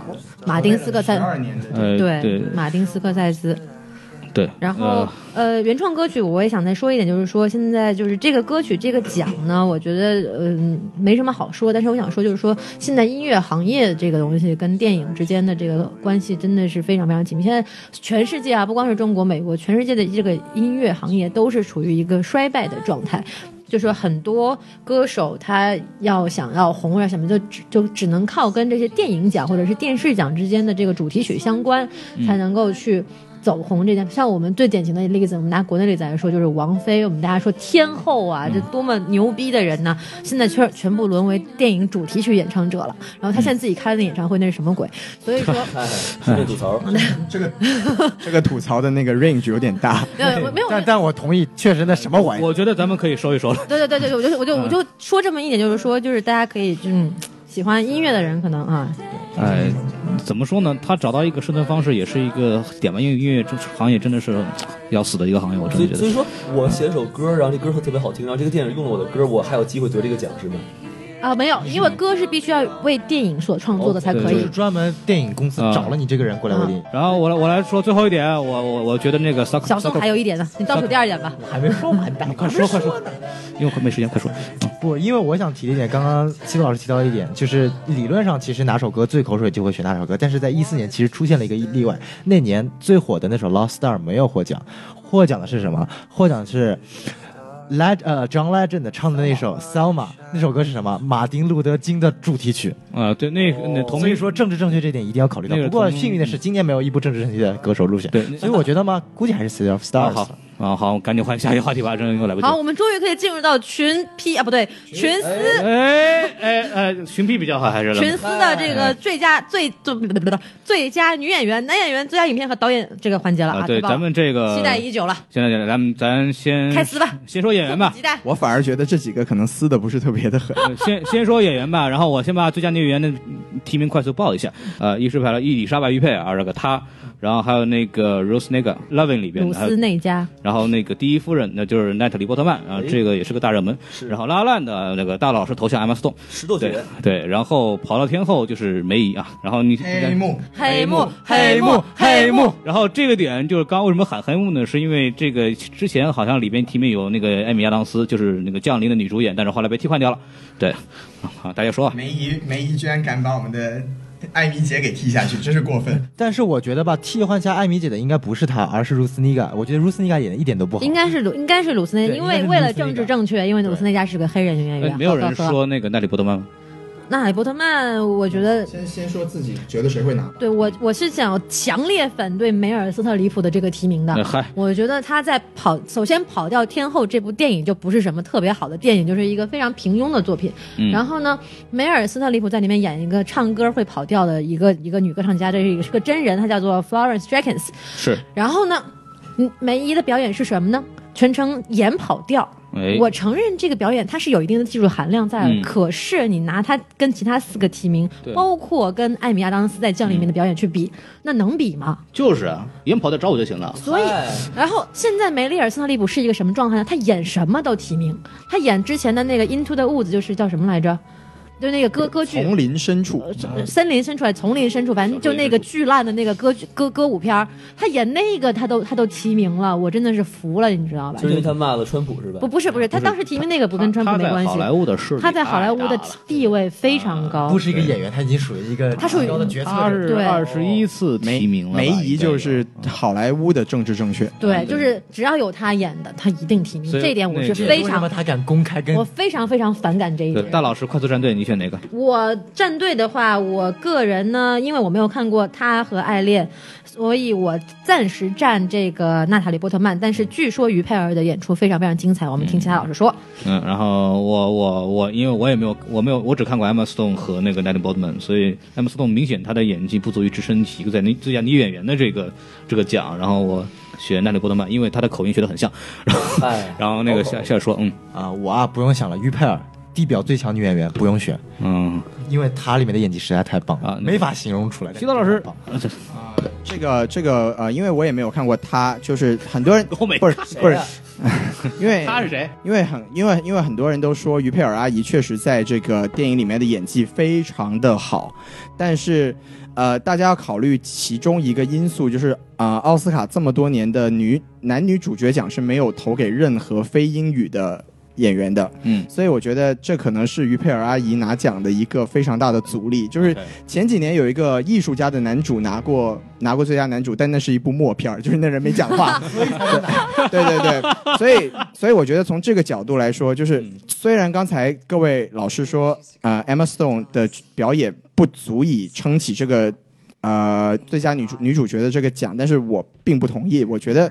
我觉得这个呃，Emma Stone 的表演从契合度和她的本身的演出来讲都非常的好，甚至在这部电影里面，我觉得 Ram Gosling 就是给她捧场的一个一个一个存在。所以从当然投票这种东西嘛，就是你你还是要考虑这个人的一个。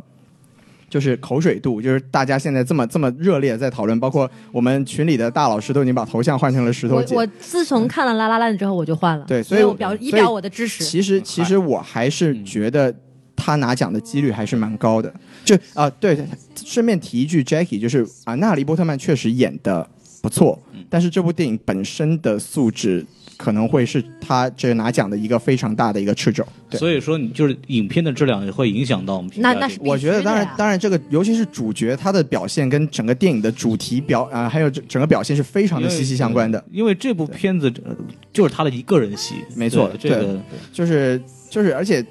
说实话，这部电影这部电影对呃娜塔莉来说非常讨巧，就是她她就是不停地在模仿，她只要学得像，大家就觉得她演得特别好。所以就我不是说她演得不好，我只是说这个可能会成为她拿奖的一个一个阻碍的因就素。可能也是长处，也是短处吧，我觉得。嗯对，我补充一点，就前面说到这个艺术家这部电影院特别好玩，就是如果谢老师这是部一部默片，如果不是默片，只要一开口啊，他别说选上最佳影片，连提名都没有办法提名，直接被归到最佳外语片了。嗯嗨， 对对对，对，然然后后哦那个我说一下，就是怎么说呢？就确实像那个西老师说的，这个于佩尔这个获奖，因为呃本身他是一个法国演员，这个获奖几率不大。确实，艾啊玛斯通她的口水度太高了，很容易获奖。但是我这也是为什么我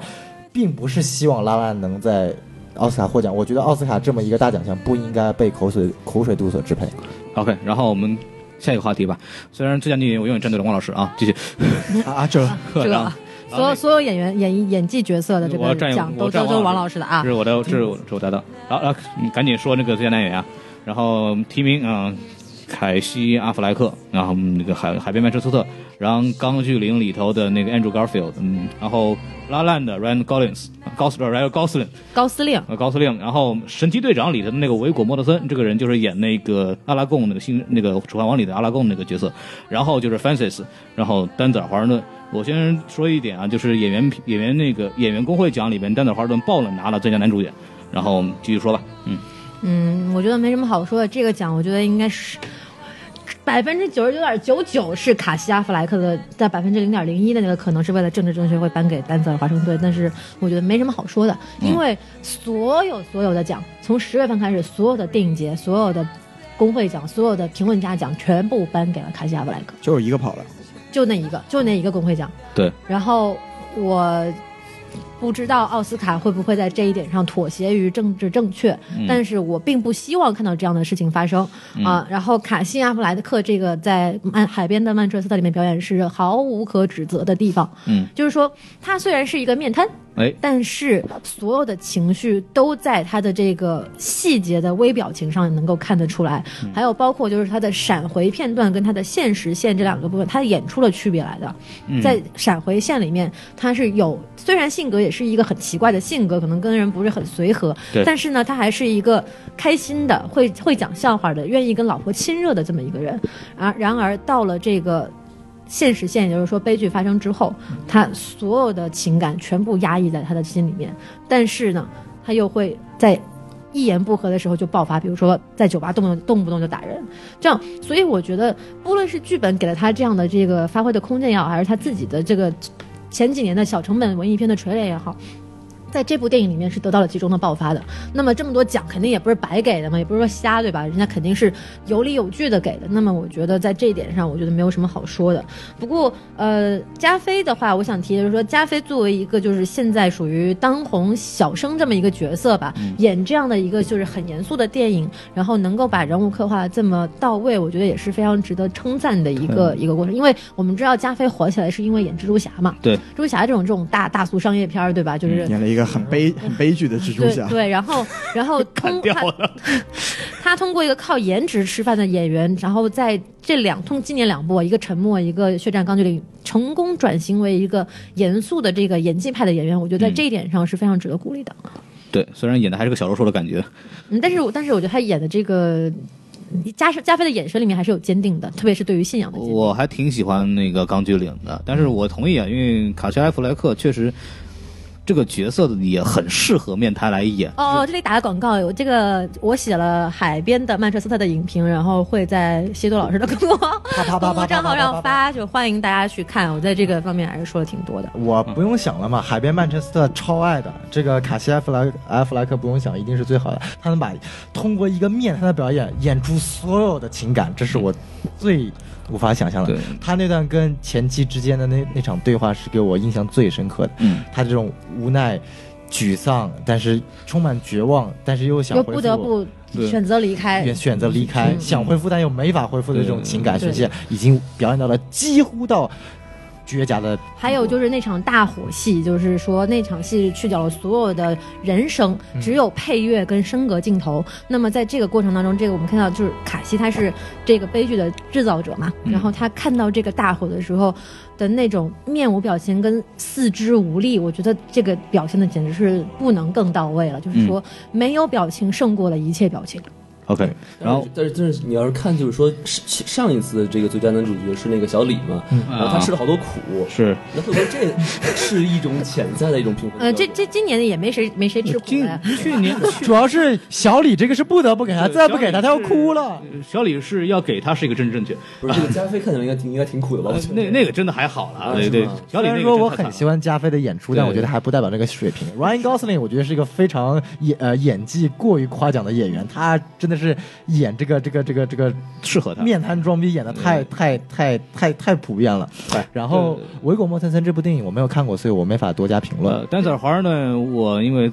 对这部片子实在过于的讨厌，所以我就不说了。对，然后我我我我先说一句啊，就是卡西亚弗莱克其实很占便宜，因为其实他就那种面瘫是特别适合诠释这种所有悲剧加你身上以后对那但是种我麻木的想感说，就是觉。卡西·阿弗莱克他不是一个面瘫的演员，他跟本·阿弗莱克不一样。他之前演一定要黑一下大本吗？哎，我的大本，他他他他家族祖传的面瘫这个没法说哈、啊，对 但是呢，他在之前的一些电影里面表现过他的这个情绪丰富的一面。 ，OK，他在这里面不是说无意识的面瘫，而是有意识的选择了这种表演方式，嗯，所以说这个是他高明的地方。好，那我同意我。就我就加一句，就是刚才我们大家讲了很多，就是卡西应该是十拿九稳，但是对丹泽尔华盛顿拿的那个工会奖，在前几年跟奥斯卡基本上都是百分之百重合的，所以这个可能会造成大家的一点影响。就是像去年小李也是拿了工会奖之后就拿了奥斯卡，嗯，就是我觉得从从基本上从大家的那个观感上来说，卡西是肯定了，就是十拿九稳了。但是是我只说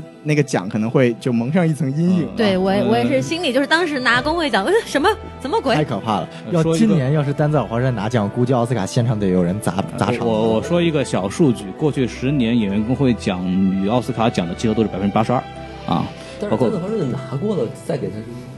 嗯，这这个倒无汤所姆谓汉克了。斯还有连续两年拿最佳对哦对最佳最佳男主，对，拿最佳不是问题，但是他够不够格拿这个最佳？对，然后我们继续聊这个电影和最佳导演的问题，放在一块儿聊。首先把最佳电影的提名报一下，刚刚我们也说过了，《降临》《隐藏人物》《樊梨》《血战钢锯岭》《赴汤蹈火》《爱乐之城》《雄狮》和《海边曼彻斯特》，以及《月光男孩我》们终于可以聊打分了。呃，这是九个，这是九部最佳影片，这也是唯一一个奖项是可以超过五个的，就是五到五到十是一个最佳影片的这个呃提名的这个数量。嗯，然后其实这这些影片也包括了最佳导演的那些提名影片，《Arrival》，然后《钢锯岭》，然后《爱乐之城》《海边曼彻斯特》和《月光男孩》，因为我们把它放到一块儿讲嘛，就是一个核心问题就是。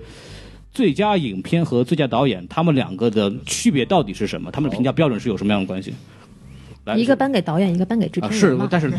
侧重点是什么？就为什么？就是因为导演是一部这个电影的核心嘛。那么最佳电影和最佳导演之间，它怎么分？它的侧从重电点影有来区别看的话，你对看哪个部分来确定？就就是你怎么判断说为什么这个给最佳影片，它不给最佳导演？如果它是很好的电影的话，最佳影片是给制片人的，最佳导演是给导演的。然后最明显的不同是什么？导演是这部影片本身的核心，但是制片人是整整个部电电影影项目的的核心。就说这是电最明影显之的所以能拍出来，全部是在制片人身上的，因为嗯好莱坞一直以来也都是一个制片制片人人中心制对嘛，所以说嗯最佳影片是最具重量的这个奖项，然后也是最后一个颁的奖项，然后颁给嗯制片人的原因，通通都是因为这个原因，就是好莱坞的整个工业体系是以制片人为中心的，啊，我觉得就是简单的说，就是导演奖是给一个技法上的一个鼓励，然后最佳影片是就是鼓 overall 对，就是就是它是鼓励啊、以后的制片人更多的去拍同类型的电影。就有一个，我觉得近几年有一个比较突出的例子，就是 Argo，就是逃离德黑兰，嗯，是提大本啊，最后拿了最佳影片，结果大本是没有拿到最佳导演的提名，这是一个，就是我觉得怎么理解这件事情呢？就是大家说你这部电影，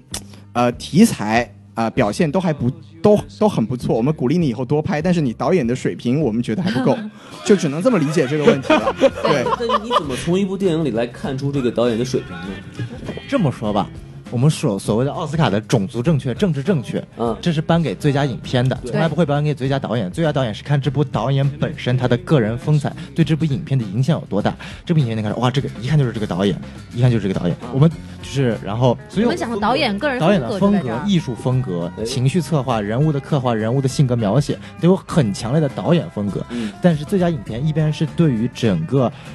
美国社会有一定影响力的影片，所以说我们很多人看到像呃零五年为什么洛杉矶呃描写洛杉矶的撞车能够打败呃断背山断背山成为了最佳影片，因为按照艺术价值来说，断背山绝对是高于撞车的，但是对于整个社会风气的描写，它。撞车这部影片完美的体现出了洛杉矶当时的文化冲突，是通过一次简单的撞车事件，把整个冲突涉及到了一个文化的一个完全性上面。嗯而像《断背山》这种非常小众的一个同性恋的一个影片，当时在零五年社会还没有这么开化的情况下，它是不可能拿到最佳影片的。是，所以说最佳影片它不光是被这部影片本身的它的艺术色彩所局限，它是到影片所辐射出来的社会化、现象化，整个 society 它所需要带来的影响所判定的。就是整个影片的深度啊好。讲得好，讲得好，然后我们说的漂亮，所以从这个角度上来说，那个拉拉链拿最佳导演基本上是没有悬念的了。那不一定，我支持血战钢锯然后我们现在可以来讨论一下最佳影片了，然后大家说一下这个。我们我们导演不说了吗？说导演，就先说导演，因为因为导演对于电影的影响非常大。就像比如说我们说《血战钢锯岭》，除了梅尔吉布森之外，没有人会拍出这样的电影，对吧？为什么呢？因为梅尔吉布森是一个狂热的信徒。哎，他在拍这部电影的时候，其实，在战争的描绘上，并没有很多，包括就战争怎么残酷啦，然后士兵怎么样去打，他都没有怎么说。他主要强调的是什么呢？是我信了神，我信了上帝，所以上帝给了我这个特权，让我去把这些人救出来。他讲的是这个东西。那么在这一点上，他的表现是非常到位的。就是他讲的是你信什么不重要，你能坚信你所信仰的，这是最重要的。对，里边非常著名一个台词就是“上帝保佑我，再找到另外一个吧”，就是这样的。 我我觉得你们这个刚才讲的这句话应该放在最佳影片里面说，就是跟导演技法没有什么关系。这是应该算是风格，导演风格这是导演风格，还是跟这还是导演风格，因为对别的导演如果拍同样的题材，他不会这样拍。然后我们看继续下一个，然后还有最先先投票吧，先投票一下，最佳导演你们觉得会是谁？从龚老师开始，黄老师先吧。呃，我就这《爱乐之城》吧啊，我也谢谢，我也爱乐之城，我也爱乐之城，好，然后所以我们就宋所以就要小小宋老师宋元浩说躺在地上被我们打，宋元浩说为什么不是？来一句话，没有没，我没说不是，我也觉得是爱 乐之城。 但是他站了血战钢锯岭，我就想用那句台词来说，就说你信仰什么不重要，但是你要坚信你我所很信的。嗯希望《血战钢锯》能赢，但我很清楚到他赢不了。哎，漂亮。这你就说你说你说赢最佳导演是吗呃，我觉得最佳导演不一定拉拉的和 Moonlight 之间一步， ？OK， 不一定会是拉拉的，因为这个导演还是实在太年轻了，我不确定会不会颁给他，而且他的整个风格目前还没有体现化出来。他现在唯一拍的两部最著名的还是拉拉烂的和暴力鼓手，暴力鼓手这两部之间看不出任何任何的导演风格有任何的相同，所以我觉得还要再往后等。但是。但是如果非要在就是如果是《月光男孩》跟《拉拉烂》的在最佳导演跟最佳影片之间选的话，我还是希望《拉拉烂》的能拿最佳影片，然后《月光男孩》拿最佳导演，因为我觉得《月光男孩》实在是拿不了，不够拿根本不够拿最佳影片的这个这个地这个资质，你们为什么就不能接受他两个奖都拿呢？因为看了吧，不 要我最好接受他什么奖都拿不了。这个啊、小宋老师跟我的事情会在录音结束之后再发生啊，对啊对，我们我们会加一段花絮进去，大家注意收听啊。呃我我我说一下《拉拉链》，就是其实我觉得这个对我来讲就是没有什么可说的。我觉得《拉拉链》在可能像小宋老师说的没有错，它的故事性确实不强，但是作为一部音乐电影，就是它在技法上来说已经到了真的是我觉得是完美的地步，就是你没有任何一个层面可以说这个，你可以对这个导演对这部影片的要求更高，就是呃。比较比较详细的说，比如说我非常喜欢它的开场和结局，我觉得这是这是一六年电影最佳的开场和最佳的结尾。它开场是一个长镜头，结尾是一个蒙太奇，就是它的整个风格不仅不仅非常的契合整个电影的主题，而且它表现了整个导这个导演对各种拍摄手法，包括这个电影的这个节奏各种方面的一个掌控的实力。所以，反正。从我的角度来说，就是《拉拉链》是完全没有任何悬念会拿下最佳导演这个奖的。嗯，对，当然我我觉得他有可能也会拿最佳影片，但这是下一个话题。嗯，嗯，然后我们那我关于们导演，我们是不是也说的差不多那了？我们就说那个影片的事儿吧，最后一个压轴的大轴奖项，对巴拉巴拉巴拉巴拉，出现 那了坚持到这儿的听众朋友不容易啊，我们啊对给你对发个小红花。好，大老师专门送一个别的什么东西，贺卡乱七八糟是吧？ 然后继续说，嗯，嗯然后，怎么说这个？就是这个，其实刚刚其实态度表达差不多了吧？然后对我们现在就是因为我们刚刚之前在节目一开始的时候，我们公布了打分嘛，对，然后我们就就着这个打分来说怎么样？好，嗯，那我们就按照这个打分表上的顺序一步一步来说吧，随机哈，我也不知道孔老师这个是怎么来的，就呃是随机的这个顺序来。嗯所以我们先先聊钢锯岭吧。王老师，你先说，你觉得《钢锯岭》好在哪儿吧？嗯呃，我其实挺被那个这个这个角色的这个这个人物形象感动到吧。哦，对，就是我还是特别喜欢那句话，就是上帝保佑我能再找到另外一个你吧。瞧瞧，我个人其实非常喜欢这一段儿，孔老师啊要信教了吗？哎呀，呃，这跟教没有关系，而这个人的信念，他包包括他对自己的，比方说，我坚持不拿枪，但是我依然在战场上发挥了我的作用，然后他成功的做到了这一点，而且这个是历史上可以支持的，不是一个瞎编的东西。哎，这个对我来说是一个嗯挺令人感动的一个本身的一个角色就是 吧。很明显，孔老师不要信教，孔老师要睡觉了。嗯，嗨，这跟宗教可能关系不大，但是我个人还是非常喜欢这种意志非常坚定、相信自己的一个一个内心的一个力量的一个人。王老师，哎，嗯我反正这这些电影里面，我就唯一看过的只有这个啦啦啦的吧， 《过》。那好，最后再聊爱乐之哎，城。对，对先聊其他啊因为我有点跳过去。对，大老师。好，那就是因为因为四个人打分嘛，我打了七分，应该里面是最低的一个分数。为什么呢？因为我觉得首先这个题材很很很不错，我觉得他拍的很好，但是我对这个题材呃不是特别感冒，因为宗教片就是可能始终心理上还是有一层距离。嗯另外就是我觉得他呃。你跟这个题材有关系，就是说他肯定导演觉得说我拍这么一个神迹的这么一个电影，嗯我怕人不信，对嗯所以我找了一个真人真事儿，然后来，最后还就是打打特别多的一段什么老兵采访啊，然后救了五十个人啊之类的这种字幕出来，所以我就觉得我对这个部分，呃，觉得不是特别的满意。啊然后呃，当然表演了、导演技法了、节奏了什么的都没得说，但是就是嗯整体，就是因为打分也是一个很主观的东西嘛，是就是整体的印象上，我对他没有那么的喜欢。对，呃，我我是补一句，就是我怎么判断好这个电影是不是这家电影对我来说，它真的得好看。哎，我觉得《钢锯岭》是好看的。但《钢锯岭》是好看，我承认，但是对它在好看的基础上还有一些扣分，对我来啊说有些扣对分项。对，嗯，那那我那我简单说好了，就是这部电影，呃，其实我最简单的说，就是我到最后我是看哭了的，就是我看到那个我看到那个呃男主角道斯被他的队友第一次第一次被他队友接下来的时候，那个地方我真的觉得，就是我作为一个没有。没有信哦，信仰共产主义的人，我我被我被他这种信仰的坚持给感动到了。嗯但是这个电影它最大的问题就是我刚才说过，就我觉得它前中段的节奏不是特别的好，因为因为那个嗯导、这也是导演的锅了，因为导演为了表现他这种宗教的信仰的力量，在前中段铺垫了很长，对最后才在战场上面表现出来，这是必要的，但是这影响了整个电影的观感。就这是样它基本上电影一百三十多分钟，前六十分钟、七十分钟都还没上战场呢，好，对就就就是就一直在铺垫，一直在铺垫。前戏比较慢嘛，就对是说有点戏比较就就有点像那个《Rock One》那样。这部电影好看，我就不说了，因为我真的非常喜欢这部电影。包，但是就像大其实大佬说的，最后他这个有真人出演这块，大大佬不是特别喜欢，但其实这是我比较喜欢这方面，因为不管你怎么去演这个东西，还没有他真人去说让我能够感动到。当然这不是关键，我先要讲的是这部电影为什么我从一开始就很断定他拿不到最佳影片，因为因为这部电影没有复杂性，任何一部最佳影片它一定要有复杂的故事情节，这部复电影太简单了，一个人有信仰，追随信仰。获得成功哦，没有了，实在太简单了，这根本不符合一部奥斯卡。不敢像去年《Spotlight》，再像前年的《鸟人》，他们有一定的复杂性，人物内心的挣扎，呃，不是只只是简单的有人在外界阻挠你，它是人物内心本身产生了疑惑。这部影片因为它的本身，它这个题材就是人物永远不会产生疑惑，它坚定的走下去，导致它根本不可能成为最佳影片。哦对，这个这个这这点我也是非常同意，就是说他的人物太单一了，他没有一个就你拿《海边的曼彻斯特》来说吧，这个人物的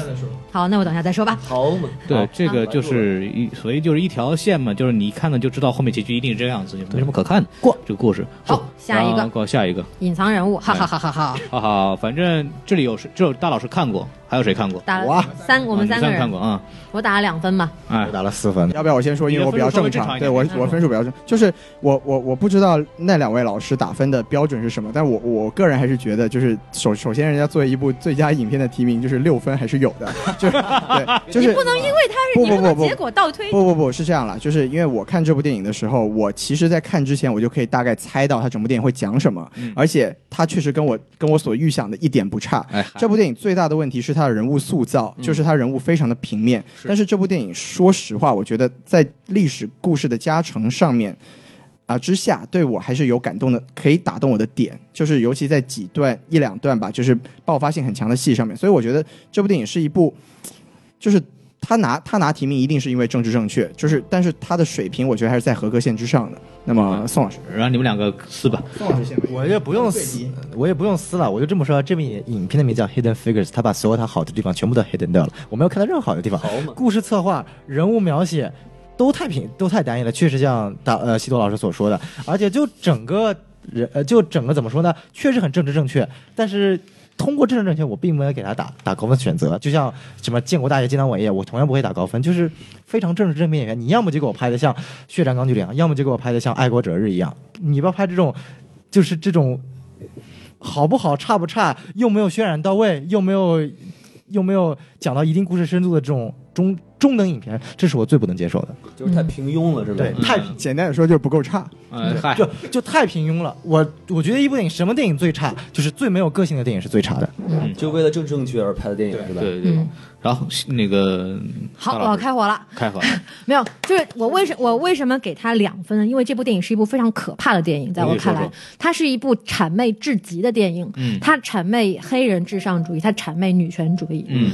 为什么这么说呢？哎嗯他人物塑造，刚刚两位老师也都说了，非常的糟糕。他糟糕的点在于哪里？他怎么样体现这三位黑人女性的高大？他是通过矮化其他的白人男性也好，女性也好来体现的。啊，他把所有的黑人塑造的非常伟光正，不会出任何一点错误，坚定自己的信仰，我就是对的，而且技能高超，就是我算术特别牛逼，哎，我拿笔就能算出来这个为这个什么返回舱回来的这个轨道是什么样子。你不觉得这跟手撕鬼子没有任何区别吗？但是但是这个是真的对，这是这真个的，这个是真的，这个是真事儿，我没有说吐槽这个东西，而是说他在表现这个点上的时候，那个煽情的状态让人感到非常的不舒服。嗯，为什么不舒服呢？因为还是那句话，他是矮化了其他的所有配角来凸显人物的高大的、嗯这一点。我觉得在现在的这种电影工业也好，还包括整个社会的价值观上来说，都不应该出现这样的电影。如果这个电影拿了最佳影片，嗯那么我觉得不可能。奥斯卡就毁了就。毁了。我知道我知道是不可能，但是万一我的就说千分之一、万分之一的概率，如果他拿了这个，那这奥斯卡或者是整个电影界就毁了。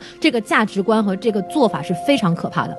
然后补充就是总结一下，就是说我终于牛逼一回了这种感觉，那你就是多年媳妇熬成婆了嘛，我终于牛逼一点一回的感觉，我就把其实别人踩在脚下了。意思就是说你之前没有牛逼过，其实反反过来其实是在矮化你自己的。我觉得这个，对啊，这就是他的、呃这个我还是稍微补充一句，就是我为什么给他还是合格分，就是我也没有大老师的状态这么激烈，就还是刚才那句话，嗯，就是有很多东西它确实历史是这样的，就是我我觉得我们还是要接受这个客观历史历史就情是境下的一历个历设史定。历史是什么样子的，我们大家都知道。那么在历史环境中，可能所有人都是那个样子吗？可能他碰到的所有人就是我根本看不起你，我把你的咖啡杯端走，我给你贴什么贴这个标签，这个是这是这是可能真实的，这个我相信。但是所有人毫无例外的全部统一面具，这可能吗？白人当时没有内心的挣扎吗？没有说丝毫的说我我应不应该这样看待这个人吗？不可能。嗯，你哪怕有一个人，好，你说希尔顿嗯就是那个希尔多那个角色，嗯他是这样子的，你拿来当成一个典型可以，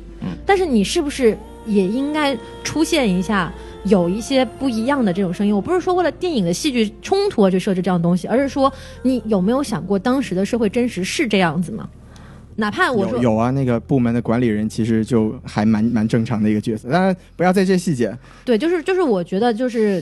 这一点上徐做老的师，啊你为特了别那的个不好。在粉碎你的生命安全，你还是好好说话。 没有没有没有，因为我我我同意修老师的观点，就是说我打这个两分是绝对是有情绪分在里面的。我不是说这个电影真的就只值两分，而只是说我觉得他这种做法非常不值得提倡。好，就是大老师觉得这个电影舔局舔的过分了，就是对如果你要舔局的话，你就是委舔委得婉一漂亮点，一点哎，挺得漂亮。我我打分的标准不是按照这个电影本身的艺术价值而打，而是这个电影对于最佳影片这个这个合格性来打。是的，是的，我也是十分代赞表同它最符合最佳影片，两分代表它离最佳影片最不符合。，对，哎，我觉得如果这样的高级了这样的价 值所以为什么拉拉的我给打六点五？这样的价值观是非常不值得提倡的，就是说我我曾经被欺负过，但是我反过来现在要欺负你这种感觉，就有非点常不有点像不值得提倡上一届奥斯卡的这个颁奖典礼的这件事情。对，就包括这黑奥斯卡整个好莱坞的这个黑人运动，对，哎孔孔老师说的是那个主持人是吧？呃，不光主持人的事儿，就整包括因为去年没有提名嘛，然后就黑人演员就就不宣愤这个，然后黑人又不宣歧愤视。黄种人，就就，对而且还要歧反过来要歧视黄种人。首对先，你没提名就说明你演的不行，对，你不反思一下这个问题，你知道吗？不不如我们跳下一部影片吧。对好，我们讲完，啊，曼彻斯特，好，年度最佳，嗯那，还是孔老师先说吧没。有之一。我要说到这儿，又想到跟大老师撕逼这个事儿， 因为我个人，我因为我看，因为大大老师那时候看完以后说极力推荐都去看一看，我也去看了。我看完以后感觉就是我能体会到他想干嘛，我也知道他弄得很好，但是我本身不喜欢这种情绪，所以这部而且这而且说实话，它里边怎么体现这个人的悲惨，他是您说房子被烧了，嗯孩子被烧死了呵，哥哥死了，哎呀一个侄子硬塞到他手里，他没法管，啊，这些事情跟我本身的个人生活真的没有太多的交集，是所以我很难体会到它这里边蕴含的那种情感。哎对我来说，我是站在一个世外人的角度来看，对我来说，这种情绪上的冲击并不大。啊，对我来说，可能就是我觉得就看完一般的就过去了，并不会有一种像大老师说那种非常激动的那种感觉。没就有。孔老师比较适合看地铁里一个盲人然后唱只要人呃，哎人嗨，但就是说，对我来说，要让真的让我让我感受到，可能对我个人的联系更多一点的片子，我会更加的有这种呃情绪波动或者怎么样。比方说，我之前看那个《Sing》的时候，就是真的就是所谓的这个戏演员的这这种状态是，对我来说，可能我有一个那种演员的自我修养。对，有就我对我来说，我有一种这样的心境在里头，哦所以对我来说，可能对我来说就冲击力可能更强一点。但《海边曼彻斯特》对我来说，就是我看到你发生这些事情，我看完了，你我很同情你，真的非常那个。完了以后，我就没不会有更多的情感了，就是这样一个事情。孔老师太年轻了，然后你来还是我来？我来我来吧，因为你们俩都很高嘛。对， 嗨，嗯真的，他们俩都他们俩都九分好吗？嗯 就那我我我简单说一下，就是其实我的情绪大体上跟孔老师是相似的，就是我我觉得这部电影非常的好，但是他在他在情绪上面也真的在很多地方能打动我，但是由于整个剧情的设置，我会在某些情绪不够融入的时候有脱戏的情况。哦，就是我我可以很客观的说，这部电影我蛮喜欢的，但是我不会像啊、那个大豆老师和应该是小宋老师一样，就是有那种情绪被震撼到的感觉，我缺了这么一个点，嗯所以就是说我给了七点五分，就是我觉得嗯。差点意思，就是我觉得它很，它是一部好电影，但是对我个人而言差点意思。行，到你们俩，嗯，我来吧，先这个，嗯首先啊，我先我同意两位老师的观点，对，但是呢，正是因为这个观点。而让《曼彻斯特》这部影片好，这部影片不是为了让你们去通感，让你感受它影片这部气氛，让你能够去理解的。嗯要是你们去理解，你能理解钢锯岭吗？你又没有这个信仰，你怎么能理解？嗯啊你理解降临吗？外星人都没来了，你能理解黑人 figure 吗？你又不是黑人，你能理解略光兰花？你又不是同性恋，你根本就没有办法完全理解到这个影片的男主，你没法做到同感。哦，啊，错误所。所以所以我反哦对，所以我能理解拉拉链，我给了他最高我我分。表示我表示反对。你然第后二听我说完嗯。首先，你刚刚的说法完全是 condescending 的。这部影片想描绘的就是，他不需要你去同同情他，他不需要你去同感他。这影片说的很清楚了，嗯，我是一个人，别人救不了我，我就是有这个毛病存在，我这个坎儿就是过不去了。小侄子想救我，嗯救不了，他自己也有毛病。我现在就活在这个状态了。我想体现就是，人这一生有悲痛的，有快乐的。一旦悲痛的这个坎你过不去了，嗯就是过不去。人生有很多坎，你过去这一个没有用，只要有一个坎过不去，你这辈子就毁了，或者说你这辈子就过不下去了。他想体现出来的不是说一个多消极的，而是非常真实的去体现出来一个人悲惨的一面。他不需要你去所谓的一个同情他，他要你的不是 sympathy，他要你的是 empathy。啊，是，但是我首先反对第一点，就是首先有其他电影我首先不喜欢，这是第一点。我为什么喜欢《钢锯岭》呢？是因为这个人在对自自己一个信念的坚持，这个是谁都有的，同意吧？我同意，对吧？不一定，这，这是不至少我觉得大部分都是有自己有一个东嗯西，可以对吧可以，这我我比如说同意我就有，可以好。吧，然后我就会对这个东西是有感触的。所以还是刚才小宋老师说的嘛，你看电影这个是这个评价，在这个 level 上是非常主观的。就我并不否认我的主观嗯性，我并没有嗯对嗯，这是第一点。就首先看电影本来首先就是一个主观，你什么电影能那么打动你是这个本来就是很主观的一件事嗯情。所以我所以我说了，我不承认它是部烂电影，或者我我认为它是好电影，但是我对我来说可能冲击感不够强，嗯对我来说可能情绪上对我来说我不会把它放在一个最好电影上面放。嗯呃，至于刚刚宋元浩说的这个所谓 empathy 这个问题，就是还是这一点，就是你怎么看啊，一部我电解影释一下这个影 sympathy 跟 empathy，一个是同情，一个一是个同理是哈同。理对。就是就大家刚刚就光顾着说英文了，没有没有解释一下中文。 sympathy 是同同情 sympathy 是同情同理，empathy 是同理啊对，同理心跟同情心是不一样对，的。但就是就是说，就是我可以感受到他们的情感，但是对我来，就是我可能还是我自己看电影的一个标准吧。对我来说，我就是这个一个电影能感动嗯总到我。之就是可孔能老师就是说说这电影不差，就是我不喜欢啊。对我并没有那么喜欢没他。有，其实我觉得简单的说，套那个宋老师的标准，就是孔老师达到了同情的那个层程度，但是达不到同理的程度，对所以就没有那么爱这部电影，嗯就这么简单。然嗯后这我觉得是这部电影它所要你达到就是你不需要同情我，我要的就不是同情。对，当然了，我不反对孔老师这个标准，每个人有自己的主观标准。只不过我觉得，呃，对于我，因为我我不知道大老师啊，因为对于我来说，我本身小时候并没有出现，或者说我的我我人生也没有出现跟他一模一样的情况，不会是因为我自己的个人经历所去那么体打动我，打动我的是这部影片的基调，这部影片所体现出来的反应，它这部影片所体现出来的男主的一个变化。即使我没有去经历过这件事情，我也能够通过他的表演，通过剧本的体现，通过导演的展现，能够很好的去体会出这个角色和这个导演他想表达什么内容，这是我所喜欢的电影的这一方我面。同意嗯嗯。然后大老师，我觉得小宋已经基本上把我想说的都能说出来，我没有什么好没有什么好反驳的，因为我们俩都打了九分，但是我的九分是怎么来的？是八点五加零点五对，。零点五是啥所呀？以说，这个八点五分是我给电影本身的分数，而零点五分就是小宋所说的我赞赏这种导演这种做法以及他的这个态度，嗯因为因为这部电影说到底它是一个关于人的电影，是那关于人最终心中最核心的一两个问题，一个是刚刚他说的，我人生遇到困难了，有遇到坎儿了，巨大的坎儿了，我该怎么办？我是我是自自我放弃，然后就像就像前半段的那个李那样子，就是那么暴躁，然后跟人随随便便起冲突，然后自我放弃的这种态度呢，还是说我迈过去，然后我放下过去，我重新开始新的人生，在这个东西在电影里面都涉及到了。还有一点就是说，你的人生不光是你自己，然后你的周围对周周围的人对你有很大的影响，因为里面涉及到了什么父亲啊、母亲很多这样的社会角色，它这这都是有含义在里面的。特别是死去的那个哥哥乔，就是我这个在影评里面也写了，就是说他的这个角色不光是一个父亲或者是一个哥哥的角色，而是一个父权的一个一个形象的象征。那么他对于 Patrick 对于他儿子来说是一个父亲，他对于李他弟弟来说也是一个权威的象征，因为他的生活，他们两个人生活基本上都依赖于他的。那么在这个形象崩塌之后，你的人生应该怎么去走？就比如说我我们所有人都会经历到，就是说我们父亲，所以虽然我们大家现在都很健在哈、对但是总会有这么一个时刻的。那么在这个时刻，你的精神支柱坍塌了之后，你的人生应该怎么走？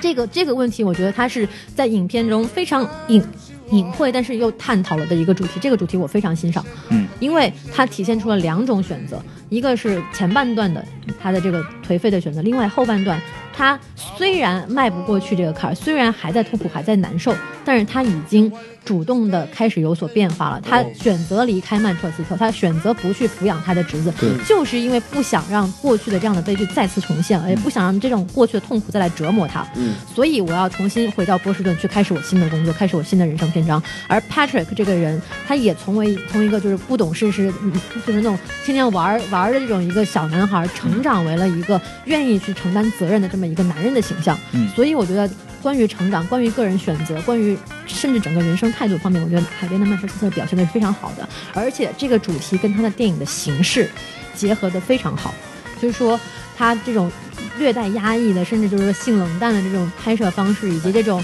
很很。就是闪回这样的方式去跟他的这个主题去结合起来，我觉得是非常好的。因为很多人可能觉得说闪回就是啊特别突兀，怎么拍着拍着就回去了，但是你想想看，主人公在当时的心情就是这样。我开着车回曼彻斯特，我就是想突然想起来我以前的妻女，啊我就是到了这个律师跟我说让我抚养孩子，我以前有孩子有这么大的创伤，我我怎么可能去去抚养这个孩子呢？他就是这个东西，他的点掐得很准。嗯，然后我觉得这个是我非常喜欢的点，而且唯一的扣分点在哪呢？它扣分点在于它的配乐，我承认有的时候是有点煽情，特别是那几场升格镜头加就是小提琴，就是煽情。这个对啊，就像西多老师说的，如果你在之前没有入戏的话，在这个地方是会有点个别扭，有点不入戏的。但如果你一旦接受了这个设定，然后进入了这个戏入戏的这个状态，那么在这一点上，我相信很多人都会非常非常激动，非常感动。我就我就吐槽一句话，就大老师说我没什么话可以说，结果说的比嗯宋老师还要多。对，是吗？确实很同意大老师说的，也是我们我们想表达他所所所所表现的东西，所以其实啊嗯确实确实没有问啊呃我题。听完以后，我是能理解他为什么有这种感受，但我你仍可以然去看我的影评，那说一句啊，就这电影我没看过，但是我看了点这个梗概，就是他最最后的结局就是嗯这个叔叔并没有被侄子拯救，有点挺有意思，就是他没有一个完美结局。对对对不对哎不，是完全拯救，但是又有这个趋势在，有一点点往前进步。对。是，对，那因为这个导演他有，就是他想表达，就是他不可能被拯救。他跟他妻子有一场戏，就是他妻子等于说是想让他复合想让对复合，想让他回到身边来。他说没有办法接受，他一想到妻子跟复合，就想到了他那些死去的孩子。嗯，这是这就很简单，不是说我们所谓的一些很经典的典例哦，我我最后经历了大苦难，最后复合了，这没有，他很真实的体现了一个人的状况，有些坎过不去就是很过不真去。实，很残酷。嗯，嗯，那那反我击就他那我就问一句，就是两个两位老师，所以就觉得最佳影片就是他了吗？哦，不是，呃，嗨，白说那应该了。是谁呢？嗯我我希望是他。我们我们好都希望是，但嗯是就是从这种整体的感觉上，不会说给这样一部电影，因为奥斯卡从来嗯也没有给过这么一个所谓的就就是他们说废柴片儿吧，没没有给过这样的嗯这个我同意例子符合奥斯卡的这个这个所谓的所谓他的价值观或者精神吧。对，如果有说点可能他最后大啊团圆了，说不定还有可能，但是啊他对最后这个，嗯，然后我们快说下一步吧，对，降就是临降临，啊哎，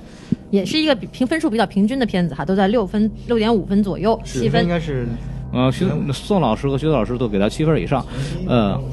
呃，我我还是我说吧，我睡着了， 嗯，是为什么睡着？真的是太无聊了， 真的是真的是太无聊了。呃，那这个，对，首先我这个，首先这个设定很好，这个语言学的一个一种，它怎么描述这个东西？但是我看完以后感觉就一路懵逼，就你怎么看出来这个的？第一，他怎么看出来这个规律他没有讲；第二，他是打电话给那个将军，说了中文我一句没听懂，这是真还的没很字崩幕溃。，没字幕， 没错，真的中文英语听不懂我认了，嗯我英语不好我认了，但虽然我英语能还是能听懂的，中文我听不懂那怎么办？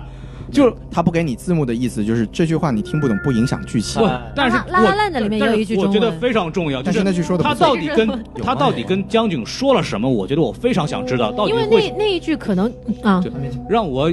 就这是一个点，就是说你跟将军讲这句话，为什么将军就反过来了？这是第一点。第二点吐槽的是，这种情况下的这种反应，难道不应该是第一把手来做决定吗？怎么会最高最高军统帅做决定呢？也是这个让我就很崩溃。这个而且是导演对中国不了解。对，这中中国的第一把手就是军事统帅，呃是没对、哦，军军首先军委主席，但然后但主是席是是合一的啊，那是三二合合一的三合一。三合一对，但是这个作为一个中国人刚来看来就我操，这这是干嘛？啊就是就是整片干各种扯，各种不合理的情节给你往里堆，然后就是一旦这种情节不合理，我马上出戏。嗯，然后再作为一部科幻片，说实话，因为跟我的期待确实略有不符了。虽然我我知道它是个科幻影片了，但是实际上感觉还是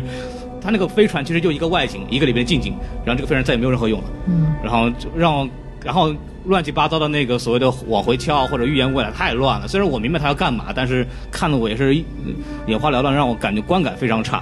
这个反正我个人很不喜欢这个。我说到这儿，嗯，结束，嗯嗯就就是说到这个降临，因为我给了就是反正六点五分儿一个及格线上的分数吧，因为我个人也不是很喜欢，因为就觉得节奏太拖沓了。嗯这这电影就是说的就是这么一个事儿，然后就说说的有点儿就乱七八糟的这种感觉，因为它本身这个。这个什么七只桶，它的语言特点它就是没有因果顺序的。然后嗯我又是一个相对来说比较看重因果逻辑顺序的这么一个人，所以我就对觉得这个东西，首先呃，我可能就是嗯理解能力比较低，我理解不了。然后其次就是说，我觉得他对于。他什么东西都涉及了一点儿，他语言学涉及了一点儿，科幻涉及了一点儿，文艺又涉及了一点儿，他都涉及，那都涉及的都不够好，不够专。然后加上这个一会儿女主人公旁白，一会儿男主人公旁白，这这个特别乱，所以我就给了他一个一般的分数。但是我我是听说有的就是学语言啊，就包括这样的同学，他们看了之后是特别嗨的。我我就是我里边特别喜欢的一段，就是它里边解释说这个问他的问目的，你先问你什么东西，先确定什么，你再确定什么东西，再确定什么东西，嗯嗯这是一个非常好的一个原神相当于逻辑问题。但是实际上在找到这个圆这个这个圈圈的这个规律的时候，我没有看明白他怎么找到的。对他就是说给一个什么什么语言学家什么，一下子就明白，他对没有解释这个机理是什么。我相信小说一定讲得更好，但是这部电影没有把它很好的弄出来，反而看得非常扯。嗨对，嗯嗯，我先说，那因为我我是给给七分儿，然后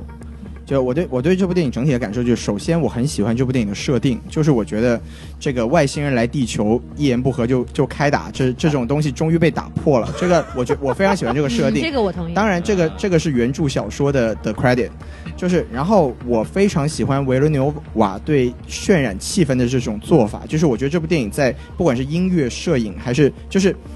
你那个飞船一个远景，包括飞船里面的那个那个场景，虽然很简单，但是我觉得气氛非常的好。这个维伦纽瓦的，我可以推荐一下，就是这个导演的之前的几部作品都是你也许不喜欢他的剧情，但是他对剧情、他他对氛围的渲染是非常的棒的。哦他他之前有拍过那个《Sicario》，就叫叫做啊、边境杀手》，嗯《边境杀手》还有《Prisoner》嗯叫囚徒，然后还有他他今年有一部大片叫做《银翼杀手二零四九》，这都是、哦这都是非常写了吗？对对对啊续集续集，因为《对银翼杀手》是非常非常经典的一个对动对画对对对，嗯就是然然后那个 Harrison Ford 还会回归，所以哎，这个说远了，就是但是这部拉回来但是这部电影就是为什么只有七分呢？我就觉得它其实在本身的设定下，它到最后拍飞了。就是我我之前讲，就是没收住，对我觉得它其实可以理解，就是因为它原著小说可能是一个很非常文本性的东西，就是它在体现语言对这个这个这个人类和外星文明交流的这么一个重要性的过程中，很难在这个视觉上呈现出一些很很刺激的东西，所以它到后半程就有一种就是天马行空到对天马行空到。飞到不知道什么地方去的感觉，就就我真的看，我前段看的非常的紧张，到后面我就我就我就我就懵了，就是我操，就是我怎么怎么怎么啊，怎么鬼？对他怎么他怎么就预知未来了？啊，那什么鬼？对，就就整体来说，就整个人就还是还是那个问题，就是脱戏了。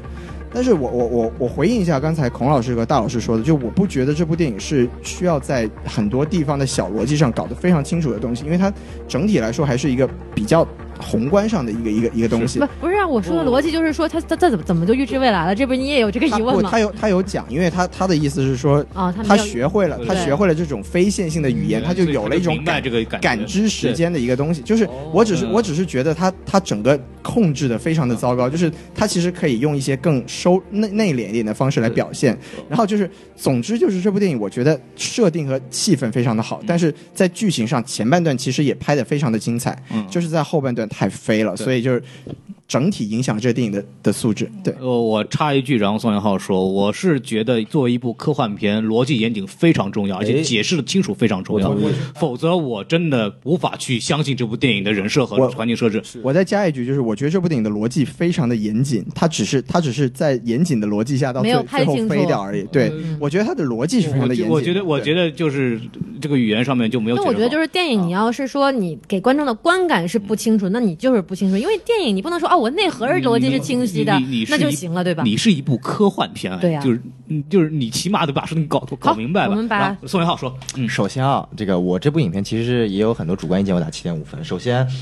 这部影片节奏确实像大家说的特别慢，特别慢。嗯，但是呢，我你知道我是一个非常喜欢极端影片，你要么节奏特别快，要么节奏特别慢。嗨，嗨我其实很欣赏这种节奏特别慢，因为他把很多事情讲得特别清楚。嗯哦然后我反对各位老师的一点就是这部影片的逻辑非常非常清楚，讲的听。讲的也非常非常清楚，为什么呢？我当时是跟我学语言学的教授一起去看的，并且我看过这部的原著，啊所以我可以很清楚的告诉你们，这部讲的，不管他想要讲的和他讲出来的都是非常非常清楚的。为什么吗？为什么你们觉得没看清楚吗？你们俩都睡着了，怎么有理由？怎么有资格说到底逻辑好我不看好了呢？第二遍的，我看了第二那遍就的。孔老师，你 就你不都看睡着不了。不，我觉得到后来也没有解释，这个我看睡着这个不影响理解这个东西。你继续说，好好好，宋老师的潜台词是：你们看不懂就就怪自己英文不好。对不不不是，我是觉得就是这部影片真的是你一分钟都不能差，一分钟不能嗯差。我觉得很有可能，我建议你再看一遍，孔老师，就是如果你觉得是逻辑有问题，我建议你再看一遍。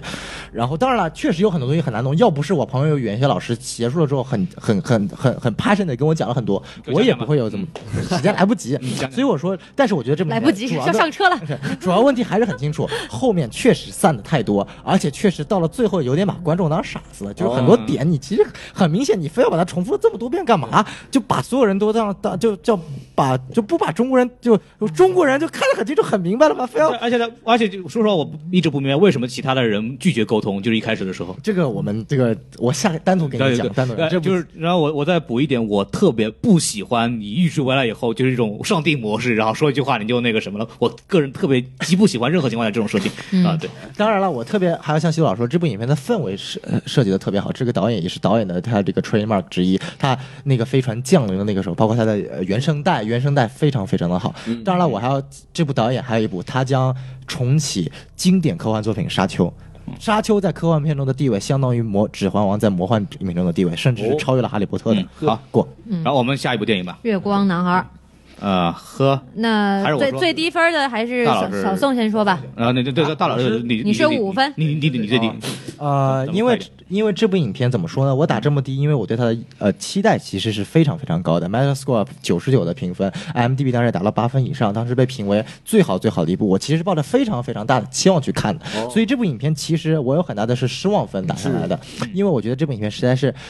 呃，不管怎么说，它还是一点都不极端。它并不是，要么就你表达的很极端，要么就很突出，要么就很很就它它给我感觉是没有泪点，没有尿点，没有笑点，就什么点都没有。对我来说是非常平淡的结束，而且它不像于海边的曼彻斯特，它是因为有这么一个平淡的一个，不是说平淡，它是其实是非常跌宕起伏的，它是一种叙事方法很平淡它，是看似平淡，实则汹嗯暗潮涌。涌动暗。潮对涌动，这而句话且安曼特斯特他在讲讲这种特别丧的故事当中，插入了非常密集的笑点，我觉得这点是做的非常牛逼的。而慢而呃，怎么说呢？我觉得就是《Moonlight》月光男孩这部电影给我感觉就是节奏非常非常的长。啊，就是为什么一点，就是我看下来就感觉节奏非有这个故事点，感觉意犹未尽的，突然就没了，或者这个故事点给我拖了好长好长好长一段时间。就我觉得影片中第一个感觉观就是就是好像。就是感觉让观众起来的点是那个男孩出冲进教室，拿着椅子把那个同学砸了一下，啊然后咔一下就停了，然后嗯这就要到第三段，第三段那个成一长下了就。会发生在宋老师的身上。啊哦，已经预知未来了是吗？所以学哎会了这个语言。但是宋老师会不会是因为这个海边的曼彻曼彻斯特太优秀，就是笑中带泪这种情况，以至于显得木木月光男孩不够优秀？呃，我是先看了《月光男孩》的，哦，嗯，对，而且呃我们是一起看的嘛，当时感觉我就觉得其实就呃，对我主要还是因为节奏的问题，人一是节奏，就二本是身故本身确实有问题，对吧？对故事本身，我真的觉得它没有这么好，它我也不知道为什么能达到九十九分的高分，它确实啊，你描绘黑人描绘同性恋，该描写描写到了，嗯，呃，但是真的就。没有一点让我觉得出彩的地方，我具体说不出来，但是因为它就是没有出彩的地方，所以我才说不出东西来。哦，嗯，然后大呃大老师，对，然后这个这个电影我打的是六减零点五分呢，哎就跟刚才的这个《海边的曼彻斯特》一样，就是这个六分呢是我给电影的分数，减零点五是为什么？因为我觉得这个题材非常棒，它原本可以拍得更好，但是它没有。嗯，说这个是失望分，扣了一点五分。然后我说这个六分是为什么？因为我觉得首先就是黑人、毒品、同性恋，就像修老师影评里面写的，这三个东西太容易拍好了。现在、说这任意一个点拿出来都是一个很好的社会命题，然而他却没有把这三个命题结合的很好，他把黑人。跟同性恋，呃，黑人跟毒品这点，他结三段都结合在一起了。然而，同性恋这个只有最后两点体现的比较清晰。然后，并且最后一段呢，就是有的这争议比较大，有的人觉得他跟那个重逢那段拍的很好，我觉得那段重逢实在是什么都不算，嗨，我觉得那真的是一点儿都都都没意思，特别特别平淡，因为它是什么呢？它就是两个人坐下来说话。然后说话的话，就是你你像说话的话，表情的这个微表情就很重要，对不对？但是两个人也没什么特别的微表情，也不知道是因为他皮肤黑我看不出来，还是怎么回事。哎，这这句话大老师说出来非常的没有说服力。对的，没有，就开个玩笑。但是就是说，我觉得这个情绪的酝酿跟这个积蓄还是不够，爆发也不够，所以说我觉得没有做。而且就是说，这个东西来自于一个三幕舞台剧，然后啊，Little Black 叫什么？是让，就是这三幕之间的断层也是很明显，是莫名其妙啊，就变成那样子一个少年了。呃小时候也没看出来你有什么同性恋的倾向啊，然后突然就怎么就就就就同性你们因为你妈妈抽吸毒，所以就同性恋了吗？啊嗨，南大十八变嘛，对，就而我且而且他这么说的主吗要是而且同性恋这个问题是什么呢？嗯同性恋是以在现就尽管现在大家这么提倡这个同性平权，但是对于同性恋的人本身来说，发现自己的这个性向的过程是一个非常纠结和复杂的过程。嗯这个影片哗就一笔带过了，我跟我最好的朋友亲亲接个吻，我就是同性恋了。这个我觉得是对于这个